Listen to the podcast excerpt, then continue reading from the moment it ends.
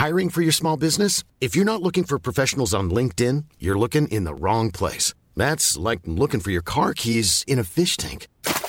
LinkedIn helps you hire professionals you can't find anywhere else, even those who aren't actively searching for a new job but might be open to the perfect role. In a given month, over 70% of LinkedIn users don't even visit other leading job sites. So start looking in the right place. With LinkedIn, you can hire professionals like a professional. Post your free job on linkedin.com/people slash people today.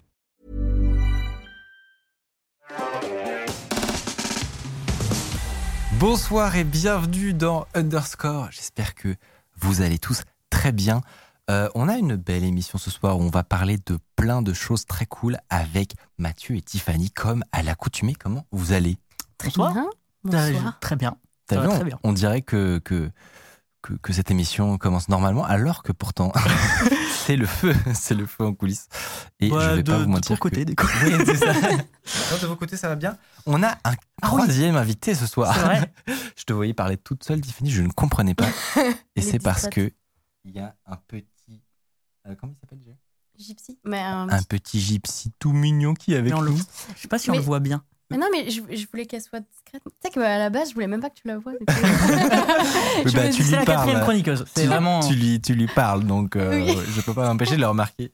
Mais elle est très mignonne, donc on lui pardonne Ah oui, euh, elle de, est, elle est de toute squatter. C'est vrai. Est-ce qu'elle a préparé une chronique? Non, mais à un moment, je vais la sortir si t'es. Comme tu disais, si un, jour, un moment t'es bloqué dans ta chronique, c'est Bah, ton joker. Moi, je suis chaud. Hein. Ah ouais. Ah, si on bafouille et tout. Hop là, Ouais, Gypsy. Oh, des plans de coupe sur Gypsy. Oh, on devrait tellement faire ça. Et c'est une bonne idée.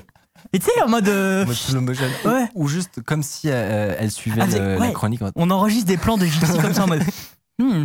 si vous intéressant, avez tout l'impression qu'on meuble, c'est fait exprès. Vraiment, c'est- c'est le cas. T'as encore des petits trucs à setup. En peut-être. effet, j'ai encore des trucs à setup et vous avez le droit de parler de ce que vous avez envie. Vous pouvez même parler de vos news si vous voulez, honnêtement. Ah, maintenant, là, tout Bah, tu peux commencer, Tiffany. Bah, que, vas-y, je t'en prie. Que- quelle est la new euh, Parce qu'en fait, je lui ai envoyé un, un- On devait se voir lundi, et tu m'as envoyé un message, et c'est ta news. Globalement. Bon lancement. non, pas du tout. bah oui, mais on, oui, on devait se voir lundi et, euh, et j'étais clouée au lit parce que euh, les allergies, voilà. Alors si vous êtes comme moi et euh, que vous faites partie de ce gros tiers de Français qu'on peuvent plus en ce moment, euh, Oui, j'ai vu, j'ai vu des gens qui pleuraient. Mais je C'est pas ton je- cas, Mickaël. Moi, je suis assez, euh, Ah, c'est safe. ouais, je suis assez, enfin, j'ai- j'ai aucune allergie, je crois. Ah bah t'as beaucoup de chance. Ouais, Parce que je c'est suis vraiment une daltonien. Ah, Ça n'a aucun rapport. Ça n'a aucun rapport. Voilà. Non mais si on fait la liste des. La, La- des trucs la qui marchent liste pas C'est ça, exactement, des trucs qui dans marchent le pas. corps humain. Sinon c'est tout. Franchement ouais ouais j'ai pas trop à me plaindre j'avoue. ouais. Toi tu douilles. Ah, Franch- franchement, là, euh, là, aujourd'hui, je me suis mis, à- j'ai fait bien gaffe avant l'émission. J'ai fermé toutes les fenêtres, euh, je me suis bien reposée tout ça parce que je voulais pas avoir trop nul. Quoique, apparemment, il y a un rouleau de PQ juste pour moi là. mais, Si jamais tu fais une crise, mais- t'es pas obligé de tout dire. non, mais on partage euh, avec les gens du live. C'est l'intro. euh, Voilà. C'est pour ceux qui sont là C'est dans les coulisses. Mais non, mais en ce moment, je. Tu meurs. Tu, douilles pas mal, ouais. C'est nul. Et moi, j'ai appris que c'était principalement à cause des bouleaux. Les- L'arbre, Oui. je veux dire. Oui. Tu. Mais je- non, mais je ne savais pas. Non plus. Bah, explique du coup. oui, alors. Ils font pas de pollen les boulots? Eh ben, Si. de ouf Ah bon? en fait. Et en fait, ils en font tellement. Ouais, et, et en fait, c'est la conjonction de plusieurs facteurs. C'est que euh, non seulement avec le- l'augmentation de la température, euh, ils font plus de pollen, qui est plus agressif, mais en plus de ça, avec la pollution, les gens qui étaient déjà susceptibles, un peu comme moi, avec l'asthme et tout ça, eh ben, euh, on a les voies respiratoires qui sont encore plus affaiblies. Du coup, euh, les deux cumulés, ça fait que euh, ce, ce pauvre petit tiers de Français allergiques, euh, on douille bien tous ensemble Ouais. dans, notre, dans notre misère. Et ça va pas s'arranger avec le temps. Et moi, j'ai appris euh, via une petite BD Instagram que j'ai bien, bien aimée, qu'en fait, euh, le boulot est une espèce qui euh, vraiment euh, diffuse son pollen dans l'air. Alors, il y a des. Ouais. Normalement, c'est des insectes. Enfin, c'est un. On n'a pas, si vous venez d'arriver, on n'a pas changé de ligne éditoriale. Hein, Oh, c'est- c'est rigolo. Mais non, mais le pollen. Et ça vous intéresse Bah le pollen dans le chat, évidemment. Team, team le boulot qui met en PLS, voilà. Bah, ça, c'est c'est Rémi. Mais du coup, en fait, le, le- le- vraiment, le boulot est une espèce qui arrose de pollen et qui, du coup, est- c'est un peu le, la, la kryptonite des, des allergiques au pollen, quoi. Mais oui, Mais je ne savais pas. Mais non, moi non plus, c'est premier degré. mais moi, normalement, je viens ici en vélo et du coup, je ne l'ai pas fait là parce que je savais que j'allais mourir sinon. Donc, euh, Pas, pas bien. Et du, bah, je vous remercie. du coup, t'es venu en métro et c'était pire. Infobiologie, euh, avant de commencer cette émission. Euh, émission qui va être, je vous le disais, euh, bien, euh, bien fournie. On va commencer avec une petite chronique habituelle. C'est en train de devenir euh, voilà, une petite routine. Je veux pas que vous que vous vous en- ennuyiez du sujet, euh, n'est-ce pas? Mais comme la dernière fois, on n'en a pas trop parlé. Si ou pas? Je sais plus. me rappelle plus. C'était Bon. quoi les sujets de- il y a deux semaines On n'a euh, pas besoin de se justifier. J'ai envie, de- voilà, j'ai envie de parler d'IA. Je parle d'IA. Euh, Si, on faire a fait une chronique improvisée. Oui, c'est vrai. Ah, merde. ouais. Mais une quatrième, une supplémentaire. Une supplémentaire. c'est bon. C'était le petit bonus IA.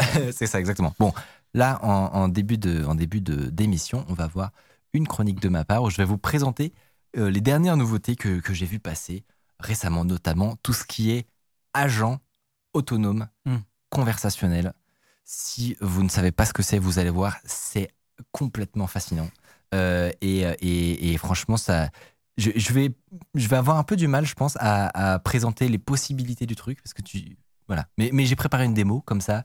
euh, je vous, je vous embarque avec moi et vous allez, on va phaser ensemble. Il y a quelqu'un qui demande chez quel dev d'IA Michael possède des actions Mais non, mais c'est- honnêtement, pas. euh, je me force même pas. hein, c'est juste que c'est même l'inverse. Je vois, je vois un truc par jour qui me fait péter le cerveau Oui, il faut sélectionner. et je suis obligé de sélectionner. Voilà. Mm. Mm. Donc euh, c'est comme ça. En deuxième partie, euh, c'est dans quel ordre? Euh, ça sera, euh, ça sera euh, le mode avion. Ce sera ta chronique, effectivement.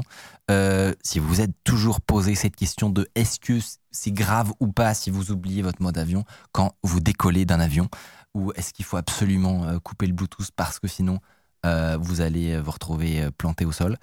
On aura la réponse aujourd'hui. Ouais. Du coup, c'est plutôt oui ou non Ah, on vous le dit pas.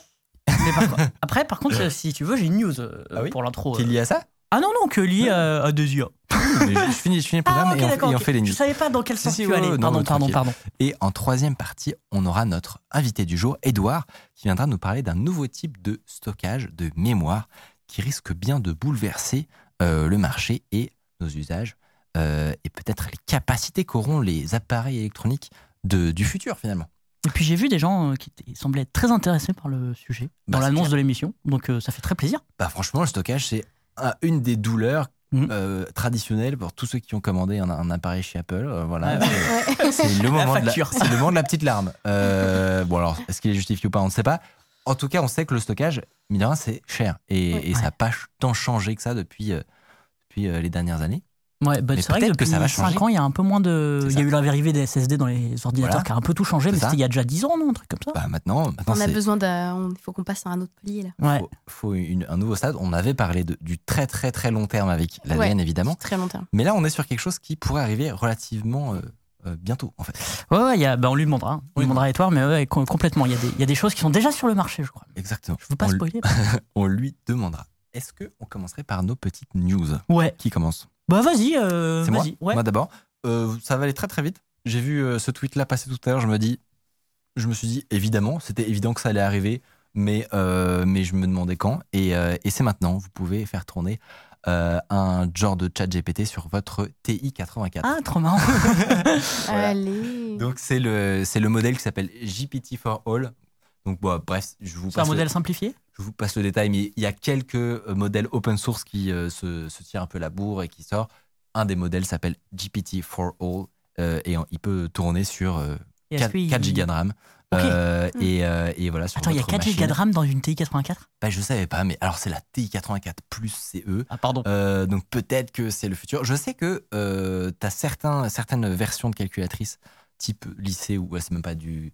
Là, c'est en prépa en général que tu as ce genre de choses. Ouais. Mais je pense que c'est autorisé. euh, Ah ouais, je crois, À mon hein. avis, c'est autorisé au bac et tout. hein. Mais c'est surtout que tu Euh, peux. Bah, ça, ça je- le sera peut-être plus. Bah, je sais pas. Ouais. Je, je savais déjà que tu pouvais y mettre des PDF ou des trucs comme ça. Ouais.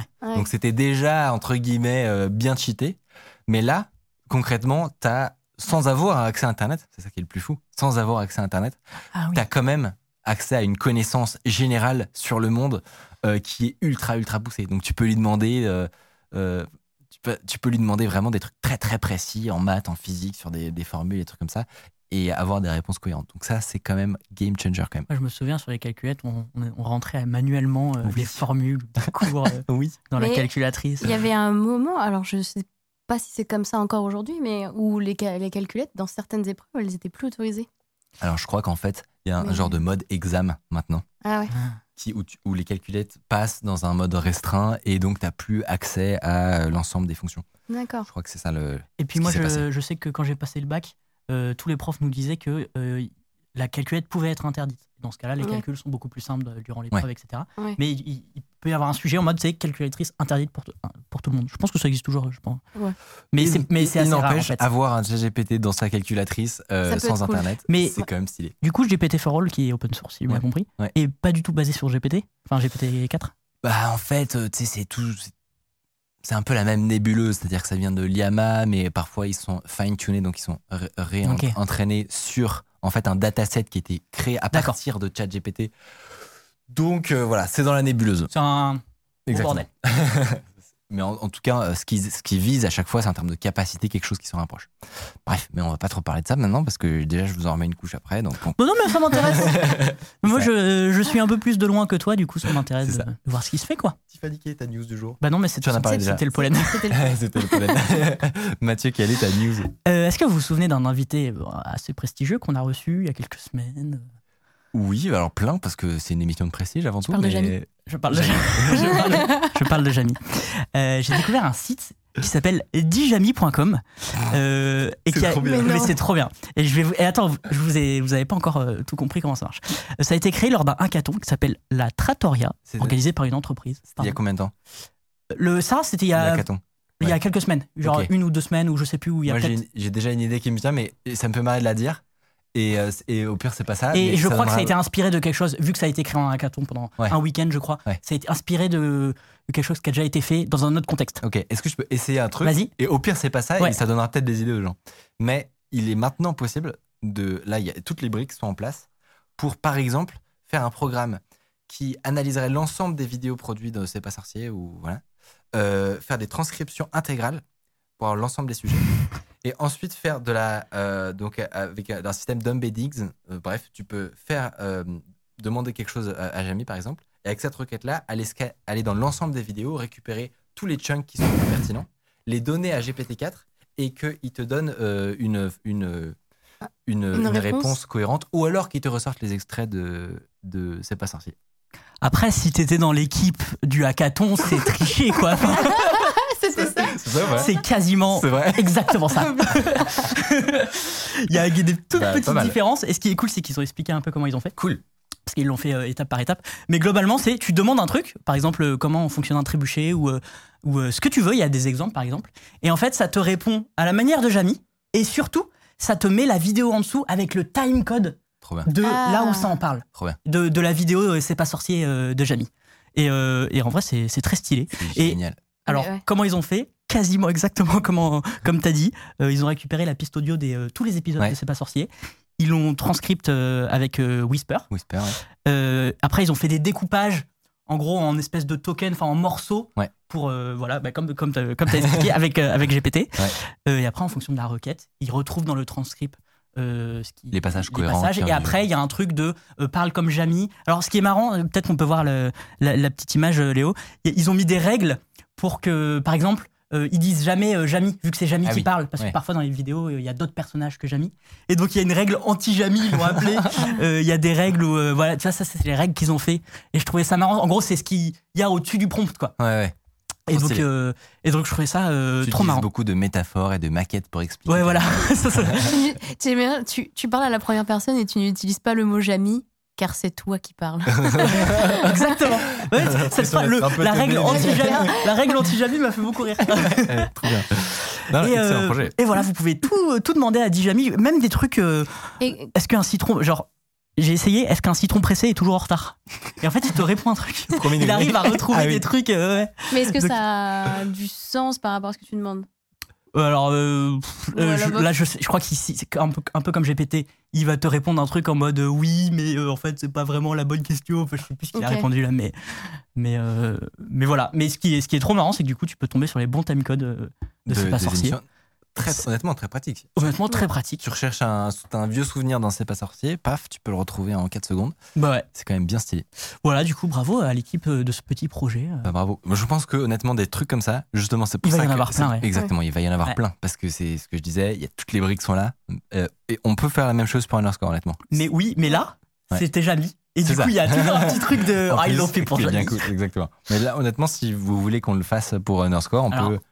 Voilà, c'est totalement Là, le chat, bon, si tu dis ça, là, là, Bah, euh, ça, ça coûte juste quelques requêtes d'API quand même euh, pour faire de la, de la transcription massive, Ouais, mais- etc. Mais, euh, je l'attends direct, oui, voilà. mais voilà, pas, c'est pas très complexe de mettre par exemple euh, un, un- un sujet donné et d'avoir l'ensemble des émissions d'Underscore avec les timecodes ou avec tous les moments où on a parlé de tel sujet. Mais je crois qu'il y en a qui l'ont fait avec un site où euh, je sais qu'il y a un thread Reddit aussi sur euh, des sites où tu peux demander euh, pourquoi. de vidéos. Ah oui. Ouais, non, des, des trucs très euh, pourquoi, je sais pas, la- le ciel est bleu, des trucs comme ça. Mhm. Et il y a plein d'articles, un peu comme Cora, tu vois. Et je sais qu'il y a des sites web ou des threads Reddit qui recensent tout ça. Et je crois que quelqu'un l'a fait euh, à la base sur un des sites comme ça. D'accord. Euh, Pour en gagner fait, du euh, temps. Pour gagner du temps, voilà. Bah apparemment, il y a beaucoup de gens qui aimeraient que ce truc existe là. Mhm. Je vais pas vous mentir, dans l'immédiat. on, on a d'autres trucs à faire. Maintenant, C'est si, pas dans le ça. si quelqu'un veut s'en occuper, eh ben, euh, avec grand plaisir. Mais, mais euh, nous, là, dans les prochaines semaines, euh, pas sûr, pas sûr qu'on s'en occupe. Euh, et ben, il est temps de rentrer dans le vif du sujet avec euh, cette première chronique sur les agents autonomes. Je sais pas comme- trop comment j'aimerais les appeler. L'auto-prompting et euh, les agents autonomes, notamment appliqués aux jeux vidéo. Vous allez voir, c'est très stylé.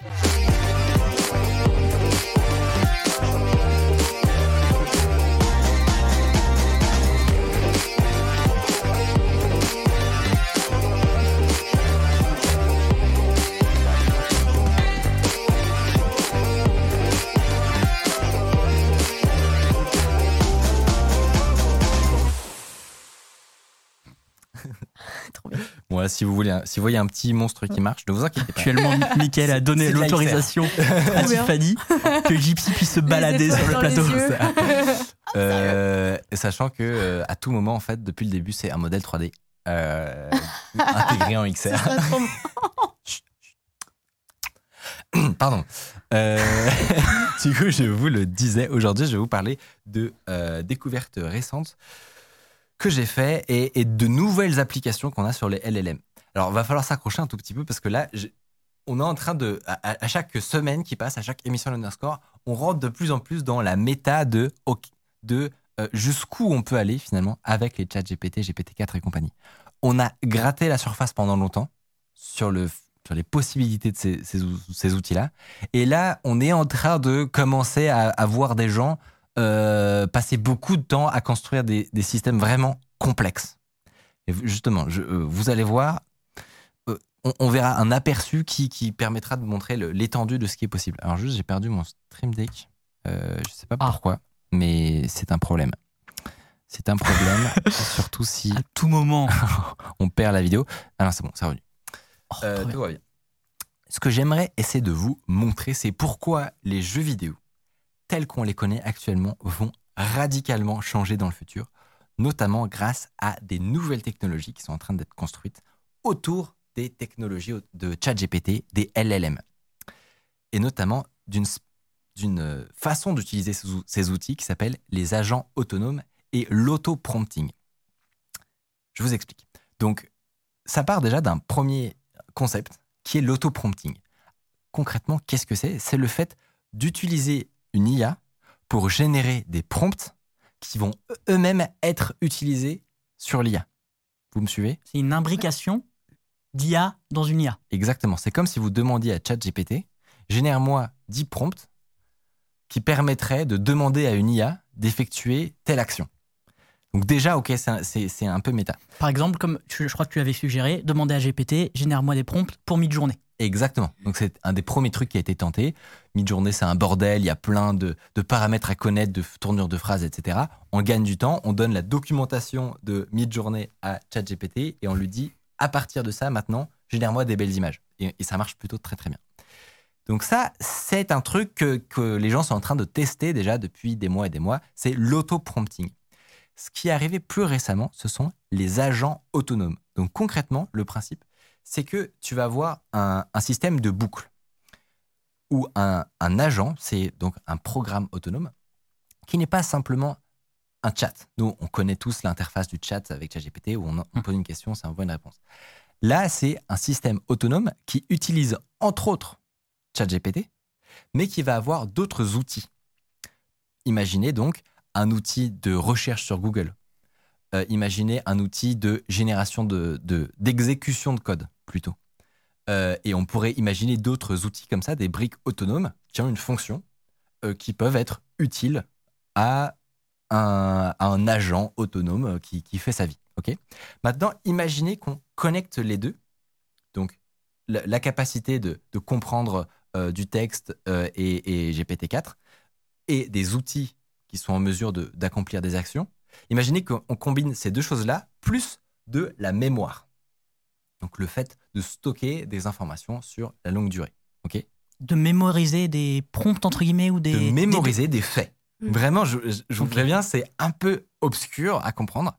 Mais voilà, dites-vous qu'il y a plusieurs briques et que des gens ont trouvé des moyens de connecter tout ça ensemble pour faire des cycles de réflexion et, et pour permettre à un agent de manière autonome de tendre vers un objectif. Je vous propose de vous faire une démonstration afin que ce soit beaucoup plus clair. ok? Donc, je vous partage euh, mon, mon écran d'ordinateur euh, et notamment un site web qui s'appelle Agent GPT et qui est une manière pour tout le monde de très facilement euh, tester ce concept-là des Trop agents autonomes dans leur navigateur. Alors, je vous le dis tout de suite, il a des limitations, notamment eh ben, ces outils dont je vous ai parlé, à savoir les recherches Google, l'exécution de code, etc. Actuellement, lui, il les a pas parce que c'est dans un navigateur. Mais vous pouvez facilement Ok. en, en ajouter Oui, si c'est sur votre machine, exactement. Donc, je vous propose de faire un petit exemple. Celui-là, je vais l'appeler Micode euh, GPT.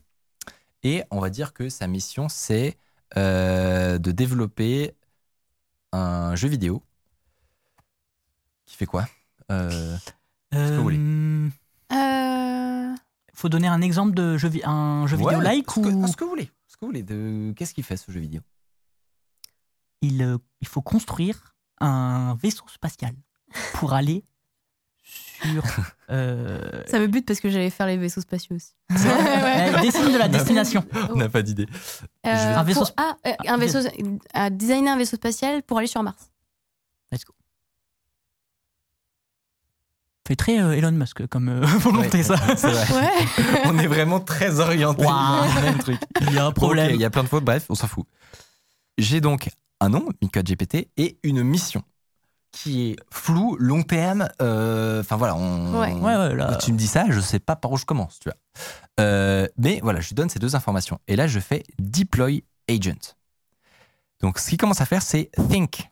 Donc, il, il va avoir une réflexion sur le goal. Et il va tout de suite ajouter, en gros, des tâches. Donc, il va tirer de, cette, de cet objectif long terme des sous-tâches. Faire des recherches euh, et faire un design de gameplay. Euh, alors, je vous préviens, ça va aller très vite. Donc, il faut que. Il met les résultats de chacun de ces cycles. Exactement. Donc là, il, il, il- vous- il réfléchit très vite, évidemment, tout est automatisé. Donc, on va passer étape par étape, doucement. Donc, d'abord, il veut faire des, recher- de- des recherches sur du gameplay euh, avec des mécaniques qui peuvent être intéressantes pour du shipbuilding. Voilà. Euh, il faudra aussi faire une interface utilisateur euh, avec euh, de la construction et de la customisation. Il faudra développer des, des graphiques en 3D pour préparer le, le, le Ouais, jeu. ouais. Donc là, il, il a Il a ajouter des tâches.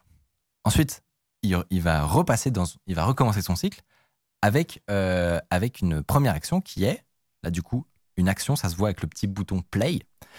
Executing Research and Design Gameplay Mechanics for Shipbuilding and Exploration. Il arrive à la conclusion que euh, voilà, il faudrait du crew management, euh, des mécaniques d'exploration, etc. Ouais. À partir de ça, euh, il en déduit qu'il faudrait développer un système de scoring pour vérifier le, le progrès des joueurs, Ouais, notamment le- un truc pour récupérer des ressources, nanana, faire des, objectifs d'exploration qui lui permettraient d'avoir des ressources pour build son vaisseau. Et il va continuer comme ça. Alors, je- enfin, C'est long, hein. vraiment, c'est long. On a demandé un truc là. Ouais, ouais. Et, et en fait, c'est long et surtout, c'est infini. C'est-à-dire que là, il est en train de, euh, de, réaliser, de détailler l'ensemble de sous-étapes qu'il s'est auto-généré. Donc à chaque fois, il il passe par ces étapes de euh, trouver des tâches, les, exé- les exécuter, avoir une, ré- une réflexion sur ce qu'il vient de faire, voir s'il va euh, faire des nouvelles choses, etc. Et, et ça en cycle infini. Et ça veut dire quoi, du coup, euh, exécuter la tâche à dans.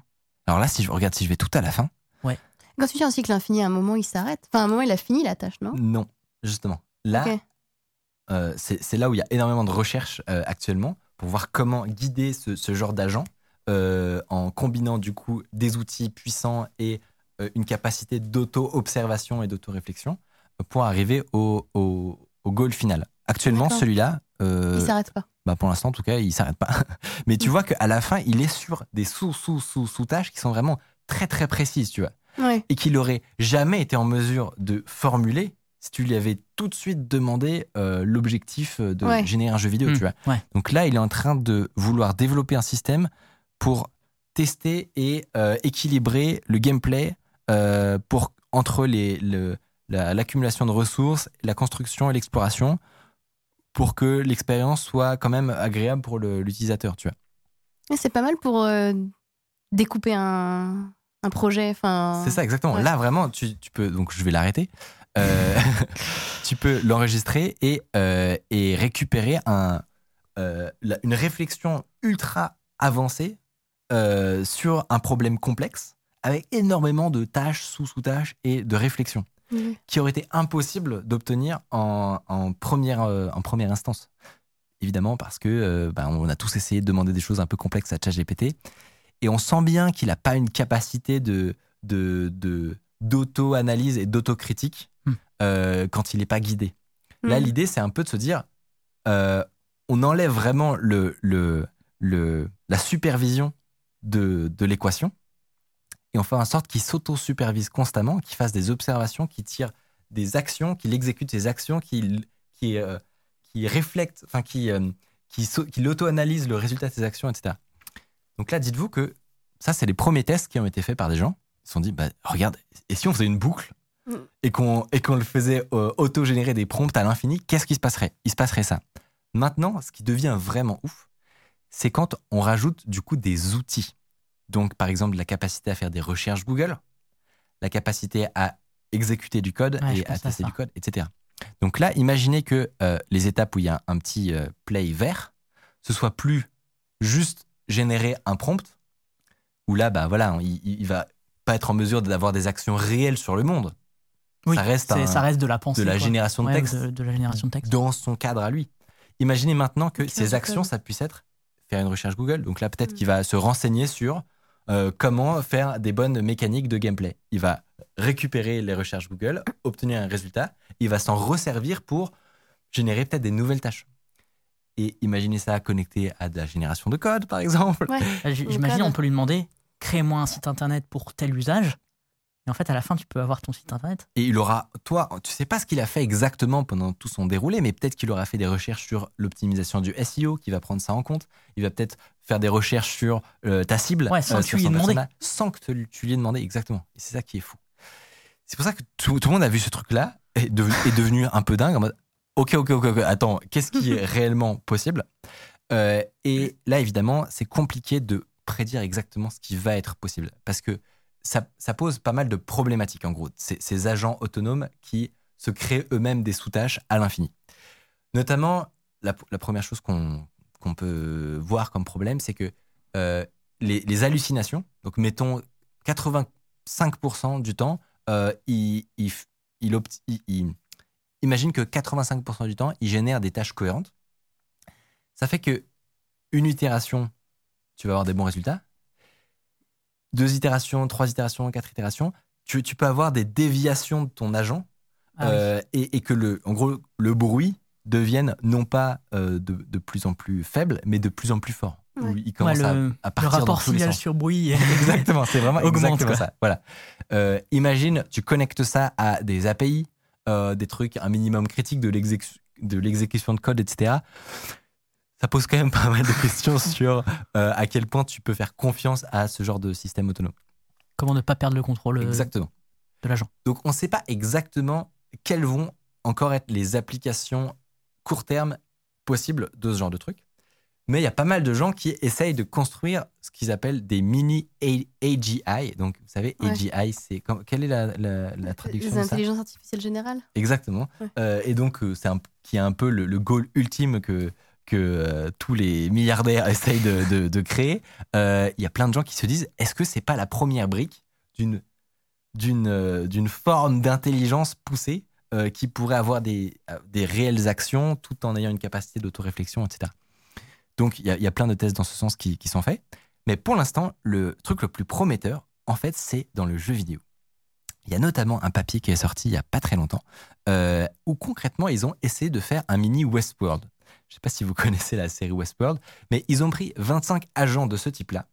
Ils leur ont donné une personnalité. Donc, c'est des petits bonhommes, de- des petits euh, PNJ, en fait, comme dans un jeu vidéo. Ils leur ont donné une personnalité, euh, un but dans la vie, des relations entre eux, etc. euh, qu'ils ont probablement généré par Yann aussi, d'ailleurs. Euh, ensuite, ils, lui ont donné, ils leur ont donné des capacités de mémoire et ils les ont tous mis dans une petite villa. Voilà, que vous pouvez voir juste au-dessus. Donc, ça ressemble à un genre de Pokémon, quoi, ou un Ouais. truc comme ça. Euh, sauf que là, vivre. Exactement. Là, il n'y a pas de joueurs. Vous, vous êtes actuellement euh, en train de. Vous n'avez absolument aucun, euh, aucun impact sur ce monde-là. Vous avez juste à regarder ce qui s'y passe. En tout cas, c'est ce qu'ils ont fait pour ce papier-là. Et donc, on peut cliquer sur les, les petits personnages, les petits personnages pour savoir à chaque instant qu'est-ce qu'ils sont en train de penser, qu'est-ce qu'ils sont en train de faire, et les éventuelles conversations qu'ils euh, ont avec les autres. Ok. Je, vous donne un- juste deux, trois détails techniques, mais ça, ça explique le- la suite. Ils ont une capacité d'autoréflexion, justement. Donc, euh, ils ont euh, dans leur mémoire des observations sur le monde qui leur entoure. Donc, sur ce que font leurs voisins, euh, sur, sur ce qui se passe dans leur petit monde virtuel. Et à peu près toutes les 100 euh, slots de mémoire, ils vont s'arrêter essayer de tirer des enseignements, de réfléchir à. Non, mais c'est assez ouf. De réfléchir à ce qui leur est arrivé, tu vois. Et, de, et ces enseignements, enfin, ces réflexions, vont devenir des nouvelles étapes de leur mémoire. Ok. Et en gros, à partir de ça, juste avec ces quelques briques de base, il y a des comportements hallucinants qui, sont, qui, euh, Qui émerge. qui émergent naturellement dans cette petite villa qui, on ne le rappelle, n'est guidée par aucun humain. Par exemple, eh ben, un moment, ils organisent une fête de la Saint-Valentin. Voilà, tu vois, ils se, t'as, t'as une meuf à un, à un endroit dans la maison qui décide d'organiser la fête, euh, qui va prévenir les autres, etc. Et fun fact, à la fête, il y a que 5 personnes qui se pointent sur 11. Mais, mais... Juste, il y a 11 personnes qui disent oui, et il y a 5 personnes qui se pointent à la fin. Et les autres savent pas trop pourquoi ils sont pas venus. Mais voilà, ils sont pas venus, tu vois. Comme dans la vraie vie. Mais oui, c'est ça qui est incroyable. C'est que ça ressemble de fou à la vraie vie, en fait. Un autre exemple hallucinant que j'ai vu, c'est euh, un moment, il y a un personnage qui demande à, à un autre euh, c'est qui la personne, s'il avait une heure euh, à passer avec quelqu'un, ce serait avec qui? Dans la villa. Ça ressemble un peu à un truc de télé mais. Ouais. ouais, Et au début, il a simplement une, un- une première réponse qui lui vient, en gros. C'est son voisin de chambre, qui est la personne avec qui il a eu le plus d'interactions récemment. Mais après, donc, il a une réflexion.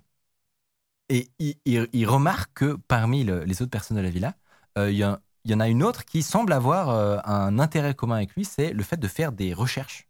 Donc voilà, c'est des, chercheurs euh, sur des sujets différents, mais ils se rendent compte que, en fait, il a un point commun avec une autre personne de, la villa.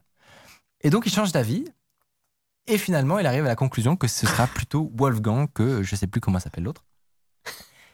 Et, et vraiment, tu vois ce- ce- des comportements comme ça, et t'es en mode, what the fuck? Et, et- et vraiment, les briques élémentaires sont pas complexes. Donc, il y a de la mémoire. Ouais. Euh, ils ont, il y a un système de notation de, de la mémoire. C'est-à-dire que c'est assez marrant de voir le prompt. Euh, concrètement, ils, ils- ils- ils- ils notent eux-mêmes la mémoire. C'est-à-dire que c'est pas l'humain qui dit Hmm, Ok, le fait d'aller faire des courses, c'est moins important que le fait de rompre avec sa copine. Ouais. C'est eux-mêmes qui, quand ils observent des faits dans le monde, leur donnent des notes de 0 à 10 sur OK, cet élément est très important dans ta vie, il faut que tu t'en souviennes. Et cet élément n'est pas si important, tu peux le- le- le- l'oublier en fait. Attends, ces notes-là, comment elles sont données, t'as dit? Elles sont générées, Aléatoirement? Non, avec le Ah. modèle Ah justement. oui, mais avec le On modèle, peut- mais. tu peux, on, on vous mettra le prompt, et le prompt, il dit euh, Ok, note de 0 à 10, cette observation que tu viens de faire. Et ça peut être euh, une telle a fait des courses, ou alors on vient de rompre avec toi, tu vois. Et lui, tout seul, il va prioriser l'importance de, des- des- de la mémoire pour s'en servir, pour prendre des décisions plus tard et tout. C'est c'est vraiment assez hallucinant euh, ce, qui, ce qui est capable d'émerger de ce genre de truc. Et surtout, ça, ça va permettre, évidemment, vous me voyez venir depuis le début, ça va permettre des expériences prochaines dans le jeu vidéo, on sait à quelle vitesse ça va, Mm. qui vont être hallucinantes.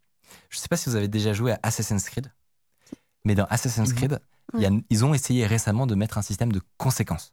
Donc en gros, c'est tu- si tu fais certaines actions dans le jeu, tu vas pas avoir la même expérience, le même scénario que les autres joueurs. Par exemple, tu as une mission où tu as le choix de sauver ou pas euh, une famille qui a la lèpre, je crois. Mm. Euh, si tu as le malheur de le faire, ton île entière devient infectée pour le reste du jeu. Et un- ça devient un enfer, tu vois. Ok, ok. ouais, donc vraiment, hein, t'as pas le même, euh, T'as pas le même jeu jeu. vidéo que les autres. Exactement, t'as pas le même jeu. Le truc, c'est que ça, ça a toujours été limité. Ouais, en fait, t'as quand même un choix, on va dire, même, même s'ils veulent rendre le truc ultra riche, ils te donnent 15 choix différents, mais t'as quand même que 15 fins possibles. Exactement. Alors que là, avec les IA, c'est infini, quoi. Exactement. Et, et, et ces choix, ils vont être toujours à choix, euh, faits par euh, à choix multiples. Donc, Ouais. tu auras trois possibilités euh, qui, mis bout à bout, font 15 euh, arbres différents. Mais, mais déjà, c'est un enfer euh, à coder, ce genre de truc. Bravo à eux. Ouais. Euh, et ensuite, ça reste vraiment limité sur les, les modifications et les expériences uniques euh, possibles. Imaginez un jeu où, si vous tuez un PNJ, vous revenez plus tard, ils ont tout seuls décidé d'organiser des funérailles, par exemple. C'est- possible, Ouais, Ouais. ouais. Ouais, ouais. c'est possible, et ça, il y a aucun développeur qui a eu l'idée de son côté tout seul. C'est juste vous, votre interaction, la, la somme des tout petites actions que vous allez effectuer, qui vont vous donner une expérience de jeu complètement En différente. fait, c'est un second life, mais avec des PNJ, pas avec des humains. Mais alors, c'est trop marrant que tu parles de ça parce que moi, ça m'intéresse énormément dans les jeux vidéo parce que les jeux de rôle, j'aime- j'aime trop ça et tout. Et euh, il y a un jeu qui est sorti il y a pas très longtemps qui est basé uniquement sur euh, ton interaction. En fait, euh, alors euh, j'avais vu une vidéo, en gros, tu es un enquêteur et euh, tu dois enquêter sur. Il vient de se passer un truc, je crois qu'il y a eu une bombe qui a explosé dans un métro. Et toi, tu interagis avec euh, les gens dans la ville, mais donc tu as ton casque, tu as ton micro et tu leur parles. Trop bien. Ouais. Et en fait, en fonction de ce que tu dis, ils te répondent. Et, et les, les réactions de. Alors, ils ont tous, comme tu disais, leur histoire à eux, leur motivation personnelle. Et en fonction de, euh, de, leur, de leur objectif dans le jeu, ils vont pas te répondre la même chose. Ils vont pas dire. Et donc, toi, tu dois vraiment enquêter pour le coup, poser des vraies questions. Et, euh, et ça, c'est des jeux qui sont en train de sortir en ce moment, qui sont en bêta. Moi, je vois un potentiel de. de déjà que c'est c'est dur de- d'émerger de jeux très prenants. Ouais. Mais, Mm. mais là, je vois un potentiel de, de disparaître. De fuite fuite infinie infinie de temps. Vraiment, une, de fuite du réel, vraiment infinie. Euh, et surtout One. que, exactement. Et surtout que ça pose des questions au-delà du jeu vidéo, en réalité. Puisque ça va commencer par ça.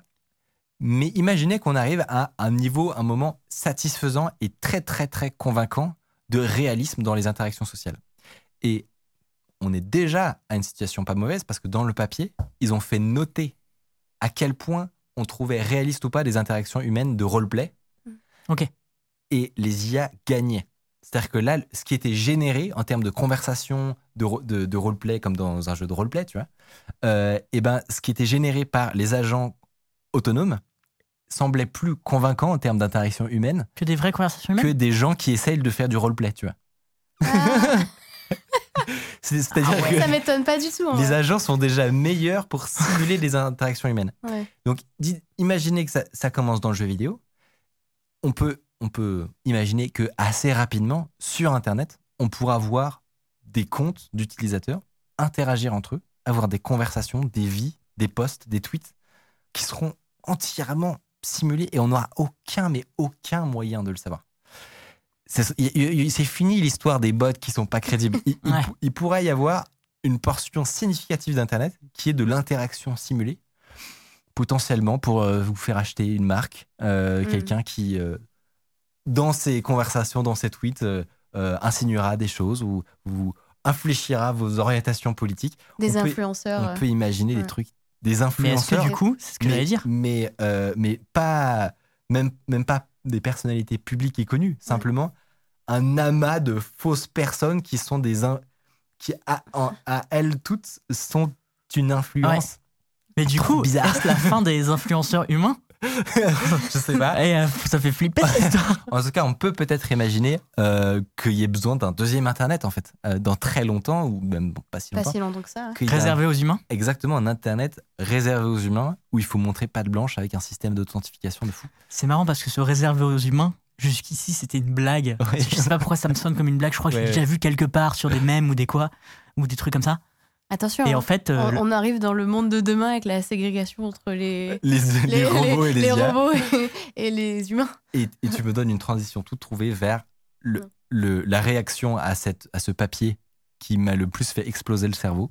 Imagine, dans ton jeu vidéo, à un moment, les IA, en discutant entre elles, elles se rendent compte qu'elles sont dans une simulation. ok, là on est pas mal. Là, Voilà, donc c'était les petites découvertes que j'avais fait sur les agents autonomes qui s'auto-alimentent et qui, et qui ont des, des souvenirs. Je ne sais pas ce qui va se passer ensuite, mais, euh, mais c'est sur Underscore qu'on vous le racontera.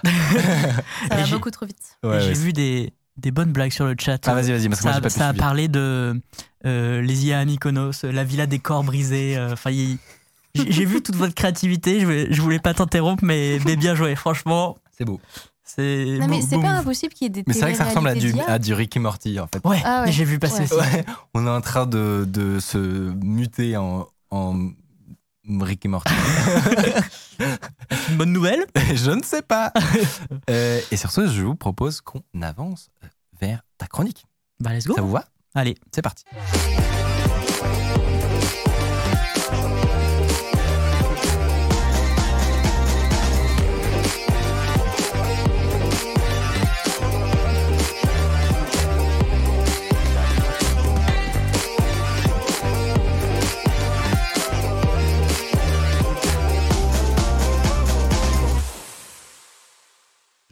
Aujourd'hui, on va traiter d'une question existentielle que vraiment tout le monde s'est déjà posé. posé.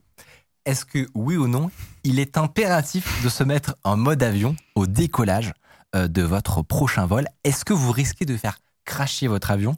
Ou, plus réalistiquement, est-ce qu'il peut y avoir des réelles implications à euh, un mode Bluetooth qu'on a oublié de désactiver?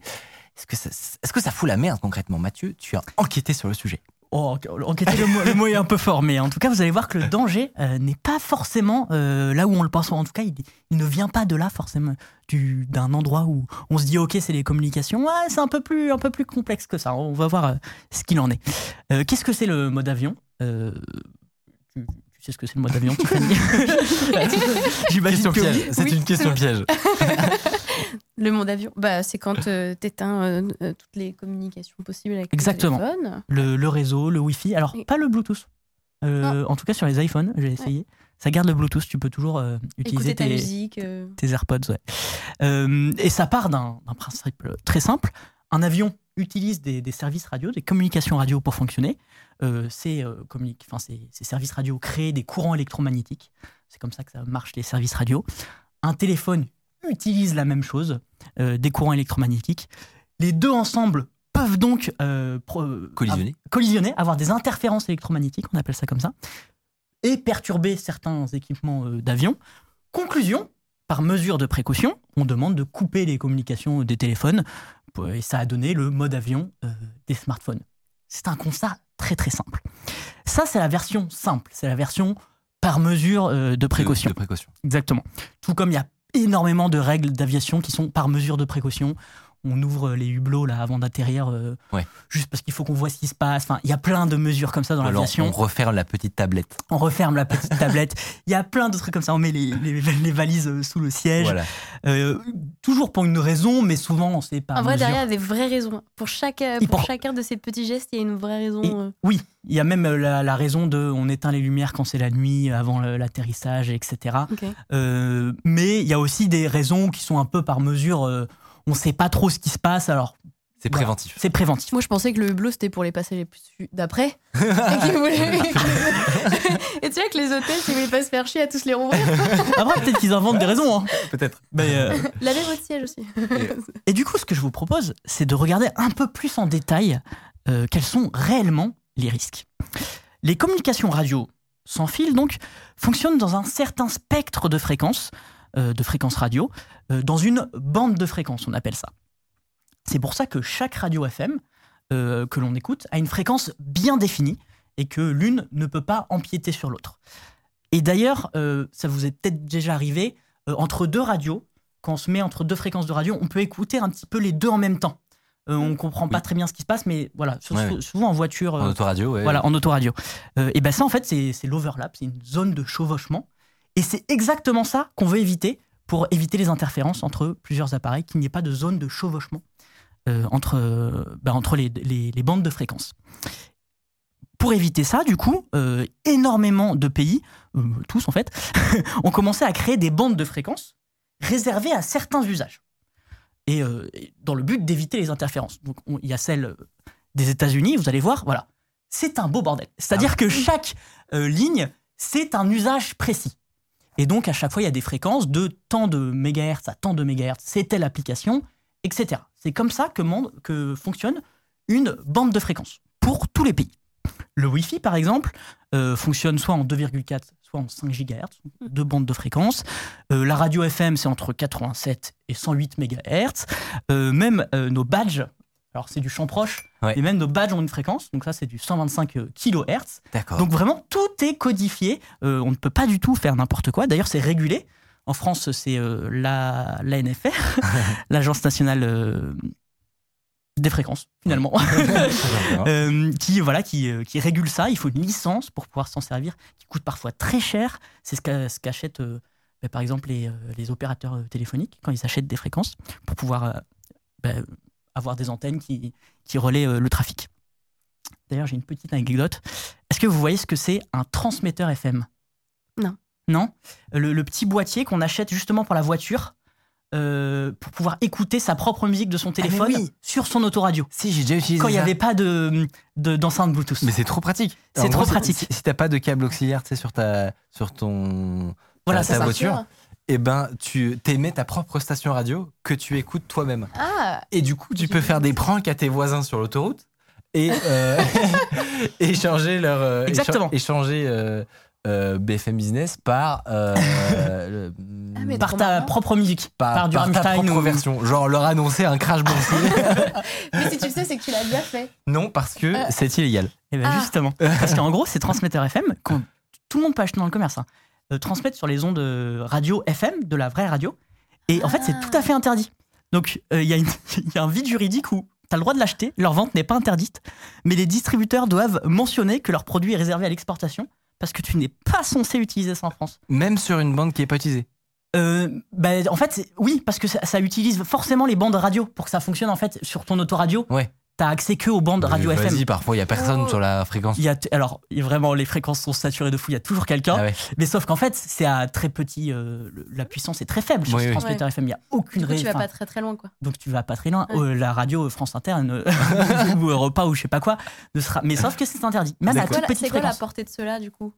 Euh, non, j'en sais rien. C'est genre 10 3 mètres ou euh, 5 mètres. ouais. Ouais, mais comme tu dis, sur l'autoroute, c'est marrant. Ouais, ouais. Mais sachez que vous avez le droit de les acheter, vous n'avez pas le droit de vous en servir normalement.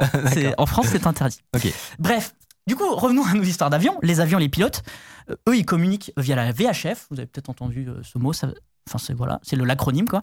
Ça veut dire Very High Frequency. C'est entre 108 et 137 MHz. Donc c'est ce qui nous intéresse. Les pilotes utilisent ça pour, euh, bah, pour communiquer avec les tours de contrôle, etc. Si on regarde dans le spectre, en tout cas en France, de, de, de ce réseau, euh, alors je ne sais pas si vous voyez bien, mais il y a marqué communication aéronautique. Globalement, si vous regardez autour, il n'y a aucun réseau euh, téléphonique. Voilà, justement, là, il y, a- il y a la radio FM. Alors là, c'est une capture d'écran toute petite. hein. Ouais. J'ai- zoomé. Mais il n'y a aucun réseau euh, téléphonique à proximité. Donc, a priori, Conclusion, qu'est-ce qu'on peut en penser? A Que le mot d'avion, de- ça sert à rien. On pourrait en penser ça. Bah Il oui. n'y a aucun risque. Allumons nos téléphones. Ouais. OSEF C'est pas aussi simple. Ah, C'est pas aussi simple. Parce qu'en fait, ce qui est en jeu dans l'aviation, euh, ce sont euh, certains appareils de navigation qui utilisent les ondes radio. C'est pas les communications des pilotes. Les communications des pilotes, ils sont assez safe. Ok. En tout cas, euh, vis-à-vis des, télé- des téléphones portables. Il y en a plusieurs de ces appareils de navigation. J'en prends un exemple, le DME. C'est un dispositif de mesure de distance. Globalement, voilà, c'est ce que vous voyez là, ça, là, c'est à côté d'un aéroport. C'est ce qui permet de connaître la distance entre l'avion et une balise au sol. Voilà, pour savoir, euh, par exemple, à combien de mètres on est de cette balise de l'aéroport euh, pour, pour faire une approche, euh, pour se poser tout, en douceur. Si on regarde de nouveau notre spectre en France, juste à côté, enfin juste avant même la bande fréquence utilisée par les DME, vous allez le voir. Alors du coup, je pense que c'est la suivante. Il y a celle des. Ah, on voit pas. c'est la suivante, je pense. Ah non, c'est pas c'est celle-là? C'est moi qui vois pas bien? C'est celle-là, c'est celle-là, apparemment. Euh, ok. Est-ce que vous voyez DME quelque part? Euh... Non. Je me suis peut-être trompé, hein, dans... mais en tout radio cas. amateur. On voit, déjà, on voit, je trouve qu'on voit un radio amateur qui est juste à côté des. Alors radio amateur, c'est ce que c'est les radio amateurs? Non C'est euh, tout le monde peut devenir radio amateur. Faut passer une licence et ça te donne le droit d'émettre et de, et de d'émettre parfois très loin.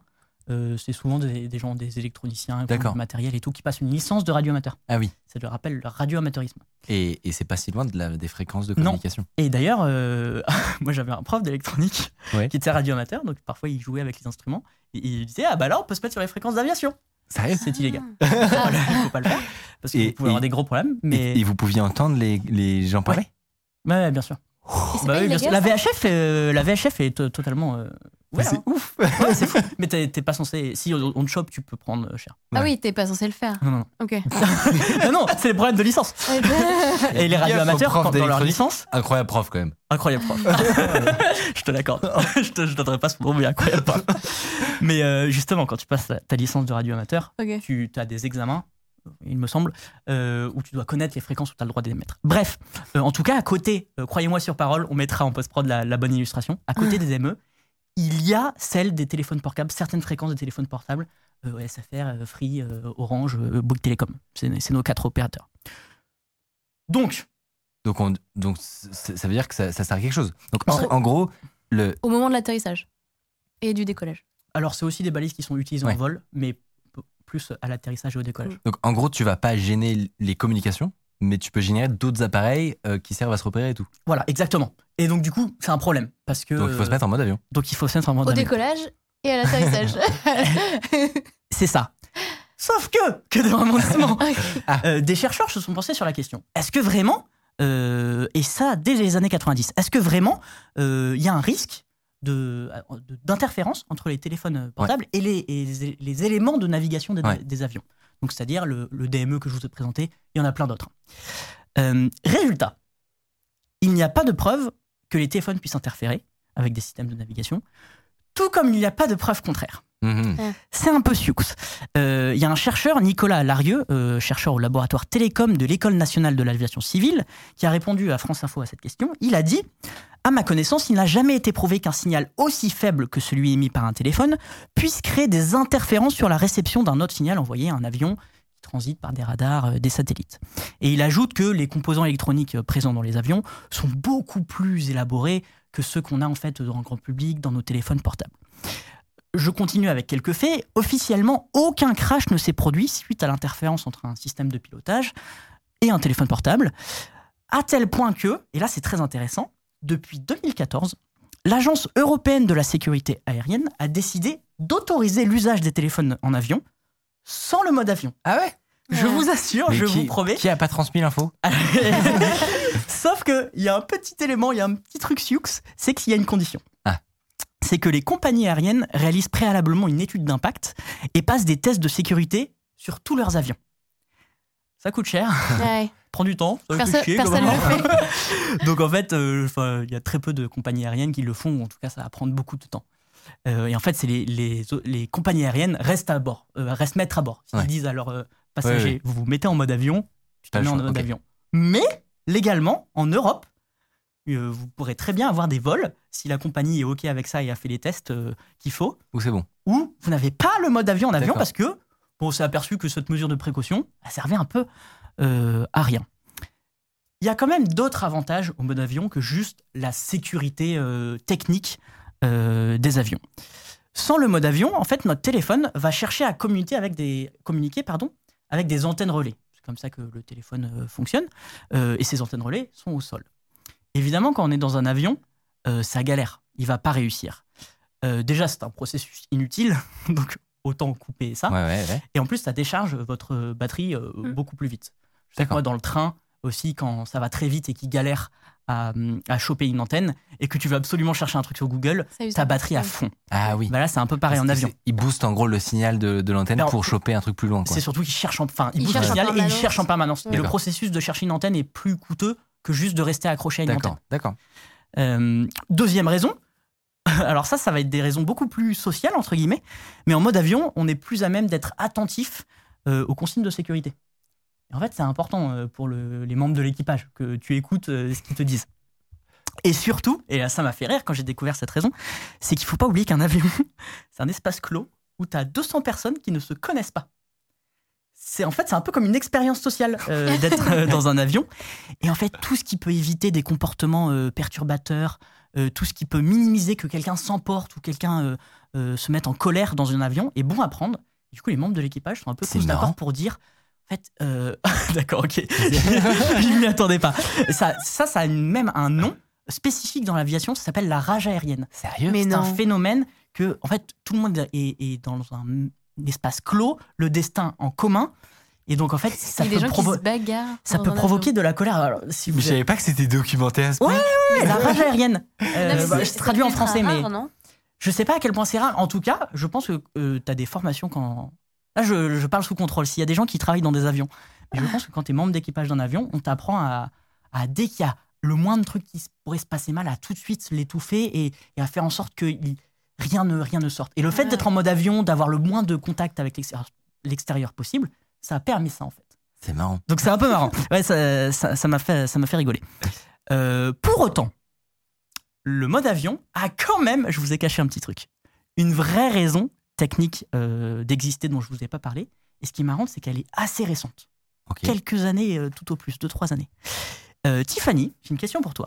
Ouais. À ton avis, quelle donnée est vitale pour un avion qui est en vol? Le truc vraiment Bah, euh, la position.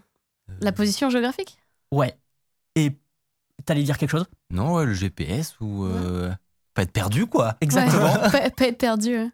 La- moi, enfin, en tout cas celle auquel j'ai pensé, l'altitude. Ah oui, ouais. Ah oui. Parce que, voilà, pas mal. Bon, si vous êtes trop proche des, des montagnes, par exemple, et ben, à tout ce moment, il peut se passer des trucs pas cool. Euh, mais globalement, la La position, position. ouais. on va se concentrer sur l'altitude pour mon exemple. Euh, et pour ça, il faut que je vous explique le fonctionnement d'un radio-altimètre. Ça sert à quoi? Ça permet de connaître l'altitude d'un avion. Mais comment ça. Donc, une donnée, on l'a dit, critique pour un avion en vol. Mais comment il fait pour, euh, pour connaître l'altitude? En fait, il va envoyer, l'avion va envoyer un signal euh, radio euh, vers le sol, qui va rebondir, se réfléchir vers l'avion.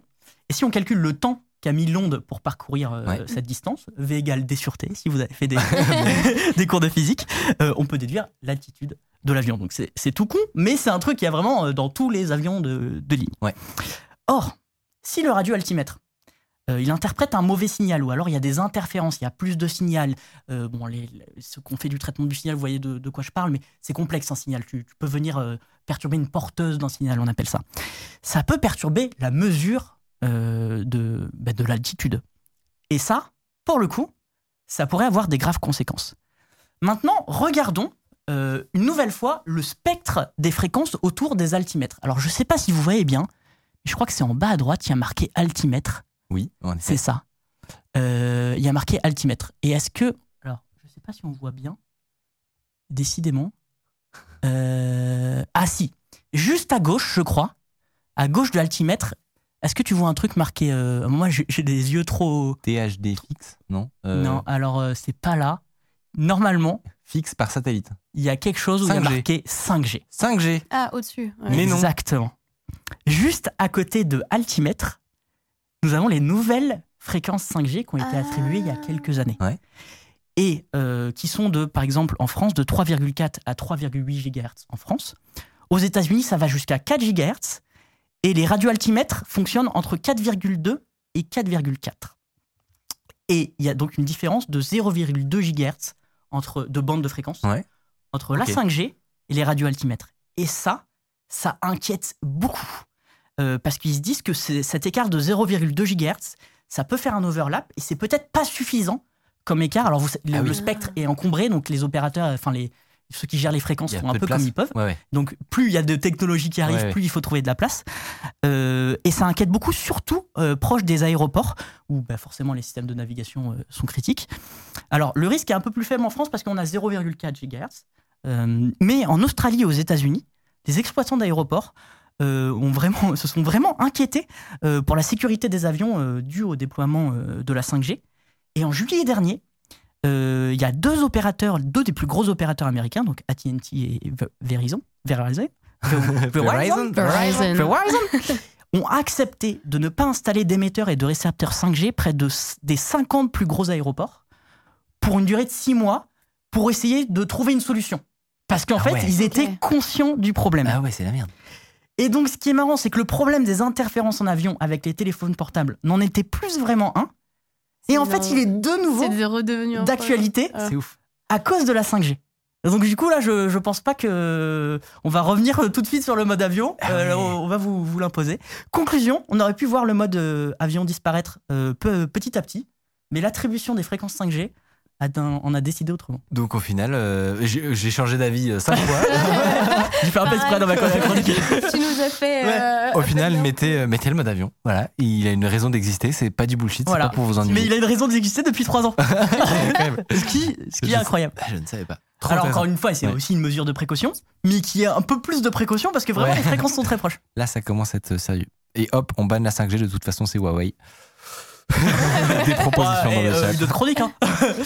J'espère que ça vous, vous a Ouais, plu. euh, très intéressant. Ouais, franchement, je ne savais C'était très traitement du signal, fréquence et tout. Je sais que tout le monde n'y est pas forcément familier, En mais effet. Et, mais moi, je trouvais que les visuels de d'allocation de, la- Ouais. de la bande, ils sont incroyables. Et alors, euh, peut-être que dans le chat, vous pouvez... les- Ah ben ils l'ont mis, euh, épinglé par les modérateurs incroyables. Euh, toutes les captures d'écran que je vous ai faites euh, pour zoomer, vous les trouvez sur le lien qui passe dans le chat, Ah là, oui. le lien NFR. Euh, vous voyez toute la bande. Euh, en fait, c'est une frise avec toute la bande des fréquences. Et Elle vous pouvez qu'il y a- cool. il y a, même, euh, la- tout au début, il y a la bande des fréquences euh, pour les horloges. Ah. D'accord. Bah oui. Parce qu'en fait, tout a une fréquence, plus ou moins. Ouais, Enfin, ouais. si vous ai- voilà. Et donc, Ouais. tout a une fréquence. Et donc, tu vois des trucs sur cette fréquence. Et t'es là en mode, What the Oh. fuck? Euh, Ou alors, on banne les phones en avion, on banne les déodorants et les bananes. Déjà. Euh, et, euh, Bananes. troisième, quoi. les bananes. Pourquoi les bananes? Les, bananes, c'est. Alors, les bananes à porter ou les bananes à manger? Déjà. Euh, Il y, a, il y a un flou.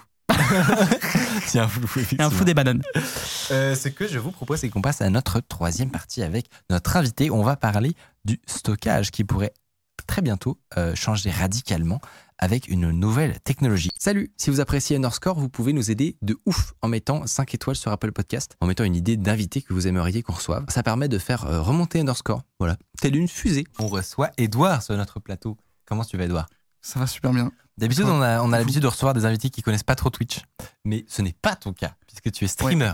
Ouais. Et attends, le, le pseudo Roten Skull, Exactement. ça je l'ai bien dit. Et, euh, et tu as même tenté les qualifs de, de la Zilan. Alors bah, non, je suis ici. Fais. Je sais pas, je sais pas dire. non, non, mais ouais, euh, j'ai tenté. C'était sympa C'était sympa. Les jeux, euh, les jeux étaient cool. Euh, non, c'était bien. On, s'est bien marré en stream. euh, c'était cool. Bon, après, c'était toujours détente. Moi, je suis pas un gros joueur de hardcore. euh, Ouais, c'est ça, voilà. J'ai quand même une fâcheuse tendance à beaucoup digresser, à beaucoup discuter avec le chat. Donc, euh, bah, c'est très sympa. C'est- pas optimisé pour la perf. Non, ouais, voilà. Et Mais c'est sympa T'as commencé il y a combien de temps le, le Twitch? J'ai commencé euh, début 2023, euh, ré- Ah, vraiment ok. sérieusement, quoi. Ok, Donc, ça donc fait pas si longtemps que ça. Récent, ouais. Ça fait pas si longtemps, non. Trop bien. Et Ouais. est-ce que du coup tu peux expliquer un peu, avant qu'on se lance dans le vif du sujet, quel est ton métier, ton, ton vrai métier finalement?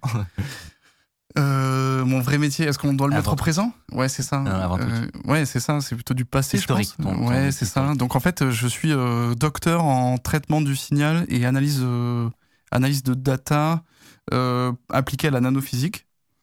Euh, donc j'ai travaillé beaucoup dans un laboratoire euh, donc dans lequel j'ai fait ma thèse. C'était un laboratoire de, de microélectronique et de, nanotechnologie. Donc euh, c'est-à-dire on fait des micro-puces, des micro-composants, des trucs comme ça avec, euh, avec des fabricants, de, des fondeurs de, puces et de nouvelles technologies euh, informatiques.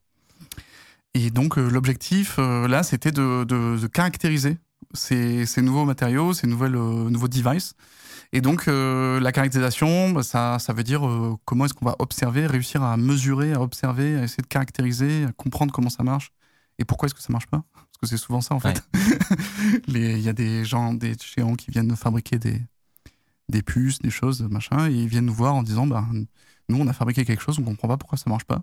Toi, tu fais le SAV en fait. Ouais, c'est ça. Et donc, euh, on vient avec des gigantesques microscopes et on essaie de, de comprendre. euh, en gros, on essaie de faire le lien entre euh, l'observation à l'échelle nanoscopique, donc c'est-à-dire c'est un petit peu plus gros que l'échelle atomique, et euh, ce qu'on appelle les propriétés macroscopiques, donc c'est-à-dire à l'échelle humaine. Donc euh, voilà, on a quelqu'un qui vient nous dire, bah là j'ai pas de courant, je devrais en avoir. euh, quand je fais ça, j'en ai pas. bon bah ça c'est à l'échelle humaine, et nous on va regarder avec nos microscopes et tout, on va essayer de regarder et Quelles voir pourquoi est-ce qu'il y en a pas, ou alors raisons pourquoi il y a pourquoi il y a ce, ce défaut qui apparaît, ces trucs et tout ça. qui est très intéressant. Et alors, et juste avant qu'on qu'on commence, qu'est-ce qu'est-ce qui t'a motivé à, à- à te lancer ensuite sur Twitch? Euh, le bavardage, je pense. Non, mais Avant tout, je suis quelqu'un, je pense, d'assez bavard. Est-ce que tu parles de ton, J'aime beaucoup, ouais. de ton expertise sur, ton, sur ta chaîne ou pas trop? Euh, ouais, ouais. Alors plutôt, c'est euh, en général moins de la vulgarisation euh, très phénoménologique, j'allais dire. C'est plus de la vulgarisation de l'univers des, des sciences que je fais quand j'en parle. Mais je suis pas contre en parler. Si vous voulez venir en parler, venez en parler. Eh ben, on- je vous propose qu'on on commence. on commence aujourd'hui, Ah justement. ouais, carrément. Euh, puisque c'est notamment au titre de euh, cette expertise-là qu'on te reçoit aujourd'hui euh, pour parler d'un sujet passionnant que je ne connaissais pas du tout. Ouais. Donc, vous l'avez euh, sans doute remarqué, il y a depuis plusieurs années des très grosses tensions sur la production des composants électroniques, les processeurs, les cartes graphiques, la mémoire, les disques durs, etc. Ça fait monter les prix en flèche. Euh, les composants sont de plus en plus rares à trouver et chers. Et tout ça pourrait peut-être devenir de l'histoire ancienne grâce à une nouvelle technologie euh, pour produire de la mémoire qui pourrait radicalement faire chuter euh, le prix du stockage. En tout cas, tous les industriels euh, du secteur commencent à s'y intéresser de près. Et pour nous en parler, on te reçoit donc, Edouard, toi qui as étudié ça, euh, toi qui as étudié ça pendant trois ans. Déjà, voilà, pour stocker de l'information, on connaît nous euh, les disques durs à plateau, la mémoire flash, les SSD, les NVMe. Euh, Qu'est-ce qu'on peut faire de mieux que ça? Eh ben, c'est un petit peu ce qui a guidé euh, justement tous les industriels dans cette, dans cette recherche-là, avec, donc avec une volonté de, toujours plus de puissance ou toujours plus de densité, etc. Toujours plus de... Donc il y, a- aussi deux facteurs qu'on prend beaucoup en compte. C'est de réduire la latence. Euh, J'allais dire trois en fait, plutôt facteurs. Réduire la latence, euh, réduire aussi le temps d'écriture, donc euh, pendant lequel on doit avoir l'état, la mémoire qui va passer de on à off ce qu'on appelle le, temps d'écriture. Et, une troisième chose qui est la, dissipation thermique lors de cette écriture. Et donc, combien d'énergie ça va consommer d'écrire un, un bit, oui, c'est ça, un bit. Ouais. Euh, combien ça va consommer d'énergie et euh, combien ça va être dissipé, etc. Donc, comment est-ce que notre. Et donc, euh, c'est un petit peu ça qui a effectivement guidé euh, les industriels pour essayer d'avoir bah, des mémoires qui soient un peu plus efficaces ou toujours plus denses, toujours plus vite, toujours plus tout ça. Et alors déjà, quel est, du coup, quel est le nom de cette nouvelle mémoire? Alors ces mémoires, elles sont euh, rangées. Alors celle que j'ai étudiée plus particulièrement, c'est les résistives euh, RAM. Donc euh, on appelle ça RE-RAM ou R-RAM. Donc c'est pour resistive RAM. RAM, bon, vous connaissez probablement, c'est random, access- voilà, exactement. random access memory. Et donc les résistives, pourquoi? Bah Parce que elles changent leur résistance, tout simplement. donc c'est assez explicite. En fait, on va avoir des, des mémoires qui sont très conductives ou alors très résistantes. Et donc, on va les faire passer d'un état on à un état off. Et À alors quoi là, ça sert? Voilà, c'est ça. Et alors la, la particularité, pourquoi est-ce qu'on a choisi la, mémo- euh, la, pardon, la résistance et pas euh, le magnétisme, comme on avait déjà vu avec euh, par exemple les, les HDD avant, ou euh, d'autres des capacités aussi, qu'on peut voir aussi dans les mémoires flash ou d'autres choses? Pourquoi la résistance? Parce que c'est très facile à mesurer.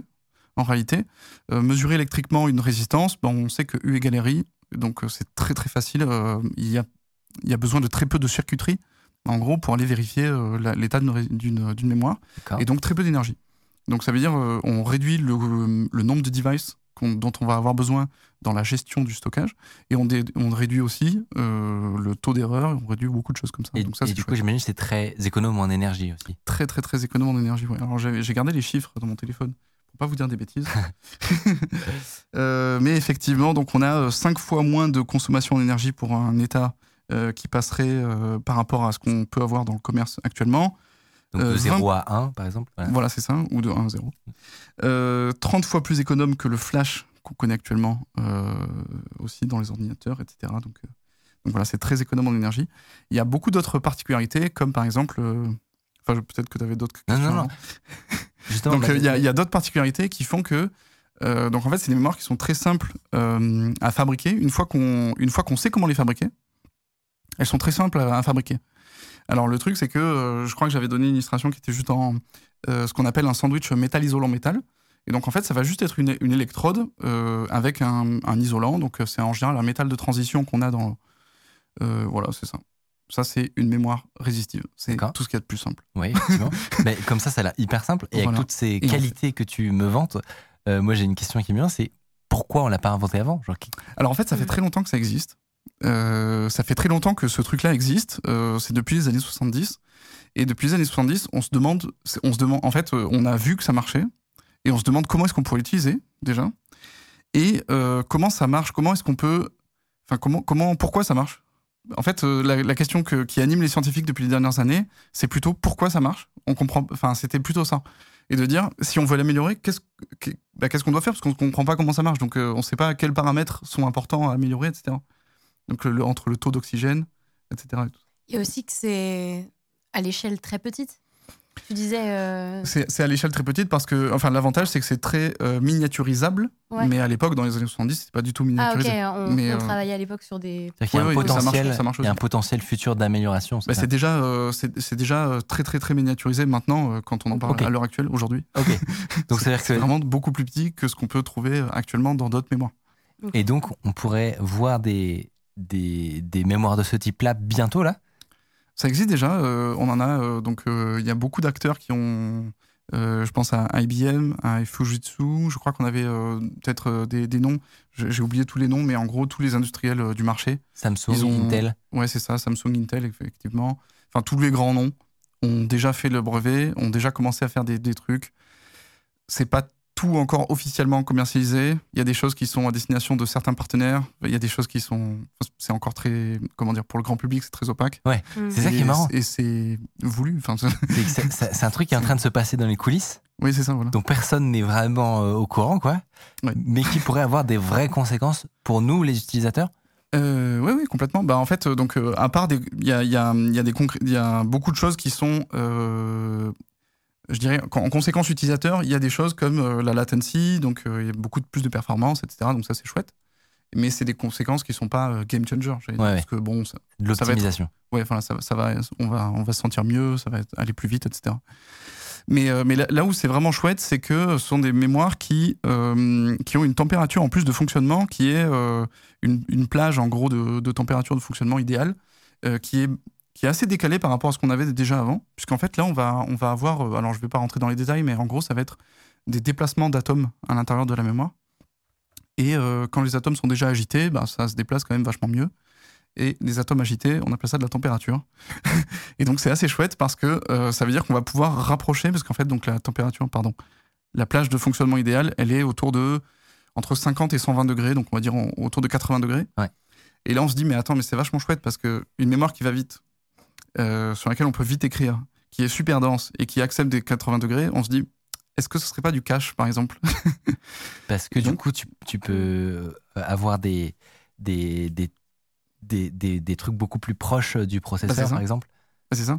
Et donc là, ce qui est en train de se faire, c'est le- les réflexions qui y sont, c'est, eh ben, est-ce que entre, euh, entre le, le- je crois que ça s'appelle un die, c'est ça, euh, du processeur, le, haut du processeur qui, va, qui touche le refroidissement, est-ce que entre le die et, euh, la puce vraiment du processeur, on pourrait pas mettre tout ici tapissé avec une couche mémoire qui serait qui serait complètement entre les deux en fait, en train de faire tampon pour refroidir, pour absorber la chaleur du processeur et en même temps fonctionner au plus proche du processeur. Et donc avoir des, on va prendre des couches de silicium et vraiment les, coller au plus proche du processeur et euh, mettre des couches mémoire euh, vraiment euh, au plus proche. Tu fais un genre de sandwich de processeur. en fait. Exactement. Pour avoir du cache, pour avoir des trucs et pour euh, faire en sorte que le processeur puisse euh, récupérer de l'information pendant qu'il est en train de faire ses calculs. de façon presque instantanée, de pouvoir les remettre, les reprendre, les remettre, les reprendre.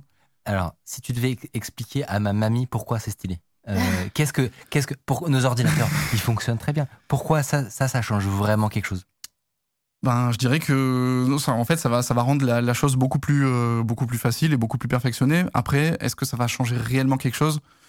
Là, comme ça, euh, je dirais que ça va pas changer drastiquement. Ça va en fait, ça va permettre surtout de continuer une évolution euh, qui était un petit peu en bout de course parce que donc en, dans l'évolution, dans on a un peu la, loi de Moore qui vient nous dire bon, c'est tout le temps un peu la même chose. c'est censé doubler tous les ans. Voilà et là, ça fait quelques, quelques années qu'on n'arrive plus trop à doubler. Parce que quand on arrive à l'échelle atomique, ben il y a des choses qui rentrent en jeu, qui sont de la mécanique quantique, avec des effets tunnels qui viennent nous, nous voler des électrons. et donc on se dit, bon, euh, moi j'aurais bien aimé euh, passer des électrons dans ce transistor, et si je peux pas parce qu'ils sont perdus dans un effet tunnel, euh, j'ai un problème. et donc on était bloqué par ça C'est ça. Et Barrière qu'on pensait définitive mais, mais là, il y a des, des en fait, on peut se dire, bah, possibilités. Au lieu de minimiser en 2D, comme on faisait tout d'habitude, on se dit, bah, est-ce qu'on pourrait pas croître dans la troisième dimension Et qu'est-ce qu'on pourrait y mettre? Et eh ben en fait, on va y mettre des dispositifs mémoire qui acceptent la chaleur. Et on se dit, ah, c'est pas mal. Et donc, euh, et donc, on fait tout ça, et, et ça, c'est assez chouette. Très stylé. Ouais. Et après, donc, il y a un autre, euh, un autre avantage qui est assez cool, c'est que, euh, en fait, c'est pas mal dans l'air du temps avec l'Internet des objets puisque vu que c'est très peu, en fait, donc ce sont des mémoires qu'on peut, euh, lorsqu'on les fabrique, on peut choisir si elles vont être volatiles ou non volatiles. C'est très facile. Et donc, euh, enfin c'est plus difficile en laboratoire, mais, mais en gros, sur le principe, c'est très facile. Et donc le truc, c'est que euh, ça va permettre d'avoir des mémoires embarquées, donc puisqu'on en parle là, ça va être des mémoires embarquées au plus proche des, des circuits et des puces.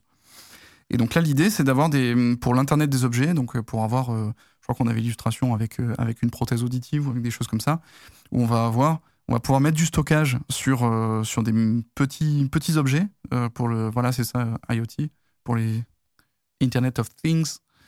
et donc, on va pouvoir mettre du stockage au plus proche et très dense, qui consomme assez peu d'énergie et donc peu de batterie, et pour plein de trucs du quotidien et rendre beaucoup d'objets connectés. Par exemple, est-ce qu'on pourrait avoir une Apple Watch de 2 Tera? c'est possible, je sais pas. Là, comme ça, 2 Tera, ouais, c'est possible. Non, c'est possible, ouais. En fait, c'est surtout que ça va être une Apple Watch euh, qui va consommer très peu et qui va garder. Euh, euh, je dirais que le facteur, le facteur de densité, il est peut-être de 2, de 3, de 5, quelque chose comme ça. Il n'est pas de 10. Par contre, la consommation d'énergie, elle est de 1000 ou quelque chose comme ça. Ah, ah oui. Donc en fait. Ah ouais. C'est quand même ultra intéressant. Ça. Ouais. Donc en fait, c'est vraiment c'est là-dessus qu'on va avoir le plus gros facteur, le plus gros game changer. Ça va vraiment être là-dessus et sur euh, la fréquence, enfin sur la, rapidité de switch, euh, où on va être euh, sur des sur des latencies qui sont qui sont mille fois plus rapides encore que ce qu'on a déjà dans du cache actuellement. Hmm. Et donc ça veut dire que on va pouvoir, si c'est vraiment si on utilise ça pour faire du cache de processeur, on va pouvoir vraiment pousser, j'allais dire, le processeur dans ses retranchements. Et, euh, et on sait que c'est pas la, la, mémoire du processeur qui va bottleneck, mais ça va être donc le, goulot d'étranglement. Hmm. Il va se passer euh, plutôt après, mais en tout cas, on peut, l'écarter de cette. Et alors, tout, euh, tout apprenti gamer comme moi qui a déjà monté un PC sait que, en général, on distingue la mémoire entre ton disque dur qui va lui avoir du volume et être plus lent, et ta mémoire vive qui a besoin d'être justement très proche du, processeur.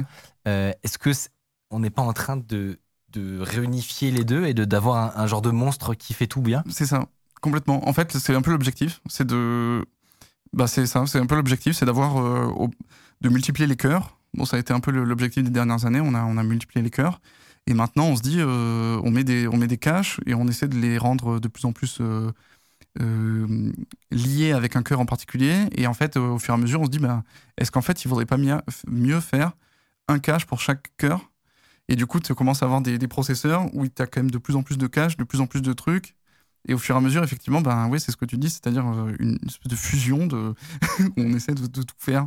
Donc tu pourrais avoir une puce qui fait en fait euh, processeur, RAM, stockage, ouais, c'est ça. tout intégré dans un truc. Carte graphique peut-être, bah, c'est un peu ce que ce que fait Apple aussi, non? Ouais, ouais, tout à fait. et, aujourd'hui, du coup, il y a des machines qui marchent avec ces types de mémoire-là euh, Il y, a, y, a commencé à avoir des, donc des, des démonstrations euh, commerciales avec ça. Euh, Panasonic ont été les premiers à en sortir. Je crois que Intel en a sorti aussi. Euh, alors, est-ce qu'ils les ont vendus? Est-ce qu'ils les ont intégrés dans des objets plus tard? Euh, Je ne saurais pas vous dire. Mm. Et après, bon, on a beaucoup de brevets qui sortent et on, a, on sait que tous les industriels vont, vont vers ça, quoi. Et donc, il y a un autre truc aussi dont on n'a pas encore parlé, euh, qui est très très avantageux avec ces mémoires, c'est qu'en fait, euh, vu qu'on fait varier la résistance, euh, c'est pas comme le magnétisme, par exemple, avec les disques durs, où on, on mettait un magnétisme qui était vers le haut ou vers le bas. Et donc, vers le haut, vers le bas, bah, tu as deux états possibles. Et donc, c'est soit 0, soit 1. Ouais. Et là, avec une résistance, on est entre 0, donc euh, conducteur, et euh, ça résiste beaucoup. Mm. Mais entre les deux, bah, il existe des choses, en fait. Et on peut les, on peut les explorer. Donc tu- on peut faire plus que du binaire. Voilà. Et donc, c'est ce qu'on appelle les multi-level memory. Et donc, on se dit, ben, pourquoi pas mettre euh, deux niveaux, trois niveaux, quatre niveaux, etc. Et donc, les gens se sont dit, mais est-ce que dans un bit, je pourrais pas mettre un octet, en fait? Ah ouais Carrément. Donc, c'est, euh, voilà. Donc, on se dit, bah, allez, on va en mettre un peu plus. Donc ça fait Et donc là, en ce un, moment. un x 8 en gros. Et donc, euh, je crois que le record est détendu, euh, déten- détenu euh, avec euh, une mémoire à 26 niveaux détectés. Et donc, euh, donc, en fait, ça veut dire que dans une cellule mémoire, en plus du fait que la cellule est beaucoup plus petite et qu'on gagne un facteur 2 ou 5, et ben on se dit, bah, en fait, dans cette cellule, au lieu de mettre un bit, je vais mettre un octet. Mais euh, moi, j'ai envie de dire, bon, avant avec l'électricité, euh, on, on pouvait le faire. Tu peux avoir aussi plusieurs niveaux d'électricité. Mais on ne le faisait pas pour plein de raisons, euh, de fiabilité ou de choses comme ça. Là, ça Ouais. veut dire que on, ça, ça fonctionne vraiment, quoi. Oui, ça fonctionne vraiment. Euh, alors, elles sont pas encore euh, commercialisées dans, dans, dans ce qu'on a vu. Elles sont pas encore vraiment commercialisées comme ça, en multi-level. Ouais. Mais, euh, mais ça existe. Et on est capable de le faire et on est capable de distinguer. Donc, quand on parle d'un record, parce que concrètement, on peut la changer de manière continue. Donc, on pourrait dire qu'il y a une infinité de niveaux entre 0 et 1. Faut Mais, le mais mesurer. après, il faut savoir les mesurer et Ouais. faire la distinction entre chaque mesurer. niveau. Donc là, c'est pour ça qu'on parle de level distingué. Ouais. Et donc, euh, on a réussi à distinguer jusqu'à 26 niveaux. Et à un euh, moment, on ne pourra pas mesurer plus petit, tout simplement parce que. Bah, c'est ça, oui. Donc il y a un moment, on va arriver à des, à des limites techniques. Je crois pas qu'on les ait atteintes avec, euh, avec 26 niveaux encore, mais mais ouais, il y a, y a- y a des choses à faire. Et, euh, et en fait, c'est un petit peu différent de, de l'électricité parce qu'en électricité, on avait, euh, bah, on a une norme sur la carte et, et on n'a pas vraiment de. En fait, dans la mémoire, euh, on a besoin d'avoir un de distinguer en fait euh, vraiment bien ces états. Ouais.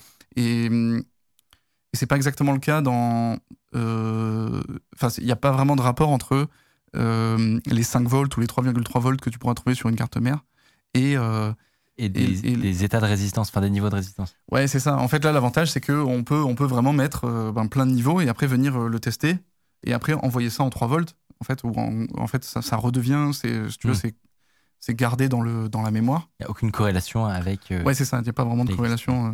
Mais c'est vrai qu'on aurait pu le faire avec l'électricité, mais c'était pas très. Enfin, c'est quand même beaucoup plus pratique de standardiser tout. Ouais. Alors que là, en fait, tu auras un device euh, que tu vas acheter euh, peut-être à la Fnac et dans lequel toi tu ne le sais pas et quand tu le branches sur ta carte mère, elle, elle ne va pas le savoir non plus qu'en fait c'est en multiniveau.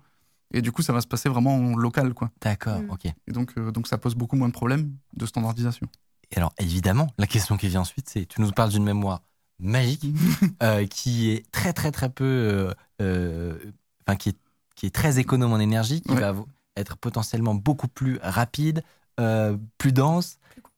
Est-ce que ça va coûter 100 fois plus cher cette Ouais. affaire-là? Et ben justement non. Et pourquoi? Parce que en fait, quand on, en général, quand on attaque euh, les nanotechnologies, il y a quelque chose d'assez, enfin quelque chose d'assez fou, c'est que euh, on a une euh, une disparité très forte entre ce que le coût R&D et et le coût de fabrication. Et c'est une disparité qui qui était jusqu'alors encore jamais vue. Et, et donc on a, on estime, je vais dire, c'est pour vous donner un ordre d'idée, mais en gros ça va être 95% en R&D et après ça coûte presque rien à fabriquer. Et donc là, c'est ce que je vous montrais au début avec un empilement qui était à trois couches, où en fait c'est très simple. Et le, le problème, c'est juste de savoir, euh, j'allais dire euh, grossièrement, les potentiomètres quand je vais fabriquer ma, ma couche du milieu, combien je mets d'oxygène, combien je mets de ce métal de transition, combien je mets de ça. Je pousse un peu les boutons euh, vers la droite ou vers la gauche. Il faut arriver à trouver le, le juste bon milieu. Une fois que c'est trouvé, après on peut envoyer les wafers. Ouais. Et c'est pas très compliqué à faire. Hmm. En tout cas, tu es en train de faire rêver le chat Ah ouais euh, et qui notamment aimerait euh, savoir quel est le nom de la techno, euh, s'ils veulent faire des recherches ou des trucs comme ça Ouais, alors c'est des RE-RAM, donc euh, c'est des Resistive Memory. Et, et on peut, donc moi, ce, sur quoi j'ai travaillé plus précisément, c'est Oxide Resistive Memory. Et donc, c'est des mémoires résistives à l'oxyde, dans lequel on a une- la couche du milieu qui est en fait un métal de transition oxydé. Donc, dans, un métal de transition, c'est ce que vous avez dans le, dans le tableau de Mendeleïev, pour ceux qui savent rappeler des souvenirs dans lequel on met, euh, on met de l'oxygène et ensuite on va avoir des, voilà, des, des histoires euh, d'oxydoréduction. des choses Et à, fabuleuses. et à quand Et donc, euh, est-ce que tu penses que ça fera partie des data centers de demain, euh, que ce sera généralisé euh, quand ce sera maîtrisé? Moi, je pense. Ok, Moi, cool. je pense qu'il n'y a aucune raison que ce soit pas. hein. Dans 5-10 ans, un peu moins? Je, me- je me rends pas bien compte de, de la de l'inertie que peut avoir euh, l'industrie informatique. Ouais. J'imagine qu'elle en a. Ouais. Combien, je ne sais pas. Euh, pour moi, ça va beaucoup dépendre de ça, en fait. Ça va beaucoup dépendre de ça, parce que la techno, elle va arriver et, et les industriels sont déjà prêts. Donc après, c'est comment comment t'amortis les coûts, comment est-ce que les industriels décident de- d'investir, à quel... Et au doigt mouillé, tu dirais 5 ans, 25 ans? Ah non, non, je pense que dans deux ans, on a, on a déjà des Ah premiers ouais. objets Ah, avec. ok. Après, quand est-ce qu'on en aura partout? Ça, c'est plus difficile à dire. Ouais, ouais. Hmm, Mais concrètement, non, non, je pense que dans, deux Ouais. ans, on en aura déjà, ouais. Ça, c'est bien. Ouais, ça. ouais. Et ben quand vous les verrez, vous penserez à nous. Ouais. Vous aurez été les et on aurait été les premiers à vous en parler peut-être. Euh, Bah ouais, peut-être. et justement, cette mémoire, euh, elle pourrait aussi permettre autre chose de plus philosophique pour le coup. Ouais. Euh, le neuromorphing computing, c'est-à-dire recréer, simuler le fonctionnement d'un cerveau humain, c'est ça? Tout à fait. Alors en fait, ouais, alors c'est assez. euh, J'en parlais tout à l'heure avec, avec Tiffany. En fait, euh, on, on savait faire, de, enfin depuis longtemps, euh, depuis longtemps, depuis quelques dizaines d'années, on arrive à recréer des, des petits circuits hein, électriques intégrés, voilà, des petits circuits avec des transistors, des trucs, où on arrive à dire, ben, euh, ça ressemble quand même vachement euh, quand je mets en input un, un- une petite pulse d'électricité, j'arrive à ressortir euh, les inputs qui correspondraient à ce que j'aurais si jamais j'avais un vrai neurone. Oui. C'est-à-dire, j'arrive à faire une simulation hardware, donc à reproduire un circuit électrique qui reproduit le comportement d'un neurone. De un neurone. Et donc après, ben, ces neurones, on les remet ensemble et on essaie de voir est-ce que ça peut marcher. En fait, le truc, c'est que les neurones sont reliés par des synapses. Donc les fils que vous voyez euh, Ouais. là-bas à l'écran. Et le truc, c'est que ces synapses, ce ne sont pas des fils classiques qui, re- qui, qui conduisent l'électricité de manière euh, parfaite. Ce sont en fait des, des circuits électriques qui vont euh, se modifier en fonction du nombre de pulses qu'ils reçoivent. Et plus ils reçoivent de pulses, donc d'impulsions, donc de, de signaux électriques, et plus, euh, et plus ils vont devenir euh, conducteurs. Donc c'est-à-dire leur résistance va baisser. Et ça, on essayait de le simuler avant avec euh, des espèces de circuits intégrés. On disait bon bah si jamais j'ai reçu trois pulses, il faut que je descende un peu la résistance, etc. Voilà. Et le problème, c'est que euh, c'était simulé. Et maintenant, on a un matériau Qui fait exactement ça. Ouais. C'est-à-dire que plus on lui met d'électricité, et plus il va devenir, euh, enfin plus il va devenir euh, conducteur. Et si jamais on lui remet dans l'autre sens, on peut arriver à lui faire oublier des choses, etc. Et donc c'est super chouette parce qu'on se dit, ok, en fait maintenant les circuits qu'on avait pour faire des neurones, si on les relie tous ensemble avec des mémoires résistives, qui sont en fait des, des simulations euh, hardware de, de synapses, et ben on peut faire un neurone, un, un- pardon, un cerveau. Avec des milliards et des milliards de micro-composants. C'est ça. Alors là, pour l'instant, ce que j'en parlais tout à l'heure Ouais. à Tiffany, pour l'instant, je crois que le record est de 64 neurones 64 reliés entre eux. Donc, D'accord. on n'est pas On encore a le temps. On a le Voilà. temps. Enfin, on a le temps. Ouais, mais vois, ça euh, va, ça c'est va ça. vite toujours. Ça dépend, ouais, à l'échelle de la ça. civilisation, je ne sais pas si on a le temps, mais, euh, mais effectivement, c'est assez fascinant et vertigineux euh, de s'imaginer Bah ce ouais, genre de c'est ça. truc. Parce qu'on va se dire, bah, est-ce qu'on est capable du coup de, de créer un petit circuit euh, Tu vas pouvoir peut-être acheter sur, euh, sur- dans le commerce, euh, quand tu vas acheter tes petits euh, circuits intégrés à mettre sur ta carte, bah, peut-être que bientôt tu vas pouvoir acheter un, un- un circuit intégré où il y a déjà ton chemin neuronal déjà prévu, prêt à apprendre. Hmm. Donc c'est c'est du- c'est un réseau de neurones hardware, Hardware. en fait. Hardware. Oui. Et est-ce qu'à un moment, tu vois euh, une application, une, une connexion avec les intelligences artificielles, potentiellement? Moi, je, je, je suis pas assez expert des intelligences artificielles, mais j'ai l'impression que j'ai l'impression que oui, qu'il y en a, et j'ai l'impression que, que ça va nous guider vers là. Après, je je suis pas je suis pas spécialiste, donc j'aurais un peu du mal à, à le dire en quoi est-ce Ouais. que Prédire. euh, ouais c'est ça à Parce dire. que, ouais. En fait, un, un des- un des gros, euh, une des grosses avancées dans, dans, dans les intelligences artificielles de langage, Ouais. euh, c'est justement ce concept de mémoire et de rétention Ouais. d'informations. Et du coup, euh, peut-être que corrélé avec cette technologie, ça pourrait donner des vrais cyber-cerveaux. Peut-être. Sommes-nous réduits Ouais. à la somme de, de nos synapses? Euh, C'est une question pour un autre jour. Ouais, une question Mais en tout cas, c'était hyper, hyper Ouais, intéressant. Euh, Ouais. En tout cas, voilà, ceux qui sont intéressés par ce genre de truc, je- et je sais que qu'on aura la question. Comment, euh, comment quoi on les peut en- études Ouais, c'est ça, parce que nous, on vient pas mal d'un milieu très software, Ouais. et donc tout ça nous paraît à la fois passionnant et, euh, et Et obscur. lointain, d'accord. Exactement. Euh, Qu'est-ce que tu conseillerais pour, pour en apprendre plus sur, sur ce sujet-là, à part demander à ChatGPT? Euh, alors, qu'est-ce que moi j'ai fait comme étude pour arriver Oui, jusque C'est ça, exactement. Euh, Moi j'ai fait euh, maths, physique, maths, physique, maths, physique, maths, physique, en gros. Euh, très résumé. Euh, jusqu'à jusqu'à atteindre en, en master de, de nanophysique. Alors en nanophysique, on va avoir de la microélectronique, c'est-à-dire euh, en gros, on va avoir beaucoup de choses sur la physique quantique, la physique du tout petit, et en même temps, on va commencer à avoir euh, euh, des effets d'échelle, donc c'est-à-dire euh, qu'est-ce qui se passe, comme euh, quelles, quelles lois physiques sont commencent à être distordues un petit peu euh, à des à des échelles qui sont si petites que Ouais. ça, et comment est-ce qu'on comment est-ce qu'on voit les prémices des interférences entre la physique quantique et la physique classique à ces échelles-là? Euh, et après, donc, euh, ben, une thèse, dans, une thèse de doctorat dans un laboratoire de microélectronique. Allez, bonne chance. Et vous voilà, et vous voilà sur la route. Ouais, ben, Bah non, mais je, ouais. si. Mais en tout cas, c'est super intéressant. Et Si si vous êtes passionnés, chaud- t'as t'as aimé en tout cas, c'est pas cool. bah ouais, Et ta thèse, tu l'as fait au CEA, donc ouais, c'est ça. Ouais, c'est ça. Au CEA Leti de Grenoble, euh, à Minatech. Ouais, c'est ça. Tout à fait. Juste avant de, de vous quitter, j'ai une dernière micro-question du chat qui est au niveau de la durée de vie de ces mémoires incroyables. euh, c'est comment?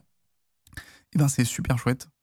Euh, c'est super chouette. Elles ont environ, alors ça va peut-être pas parler euh, si je le dis comme ça, mais on a 10 puissance 12 cycles pour l'instant de, de durée de vie.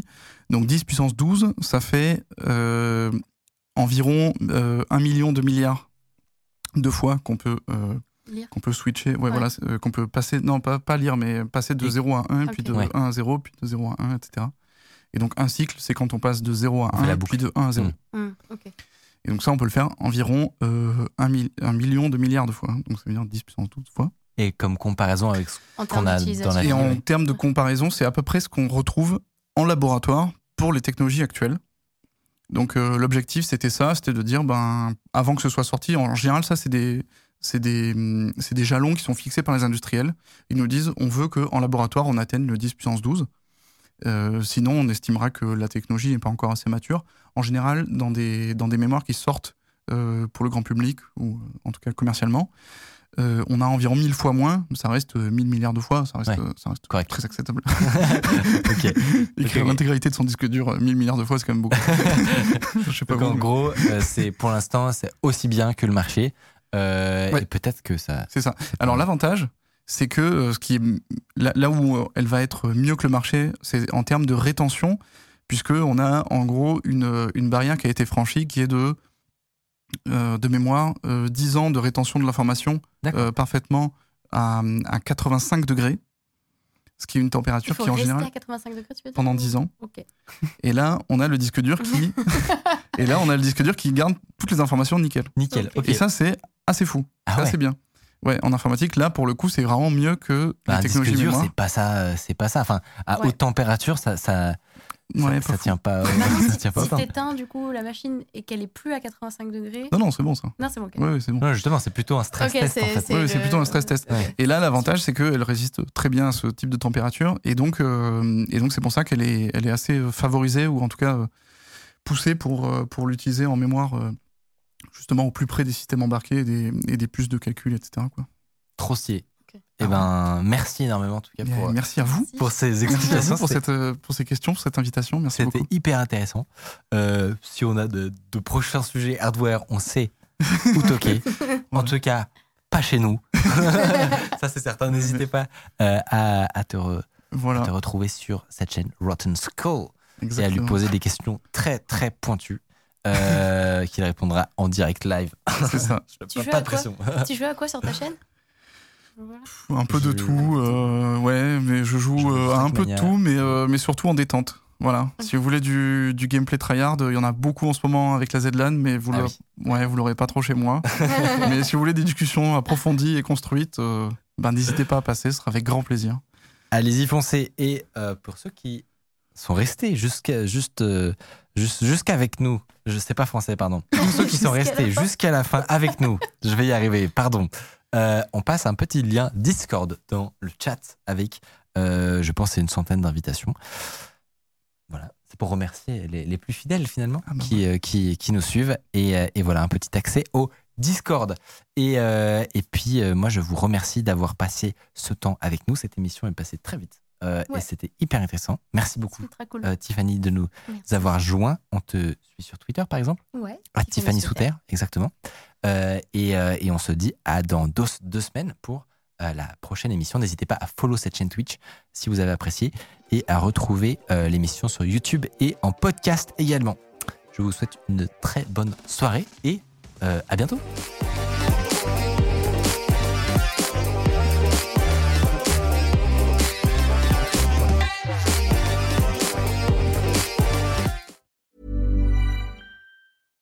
Hi, I'm Daniel, founder of Pretty Litter. Cats and cat owners deserve better than any old fashioned litter. That's why I teamed up with scientists and veterinarians to create Pretty Litter. Its innovative crystal formula has superior odor control and weighs up to 80% less than clay litter.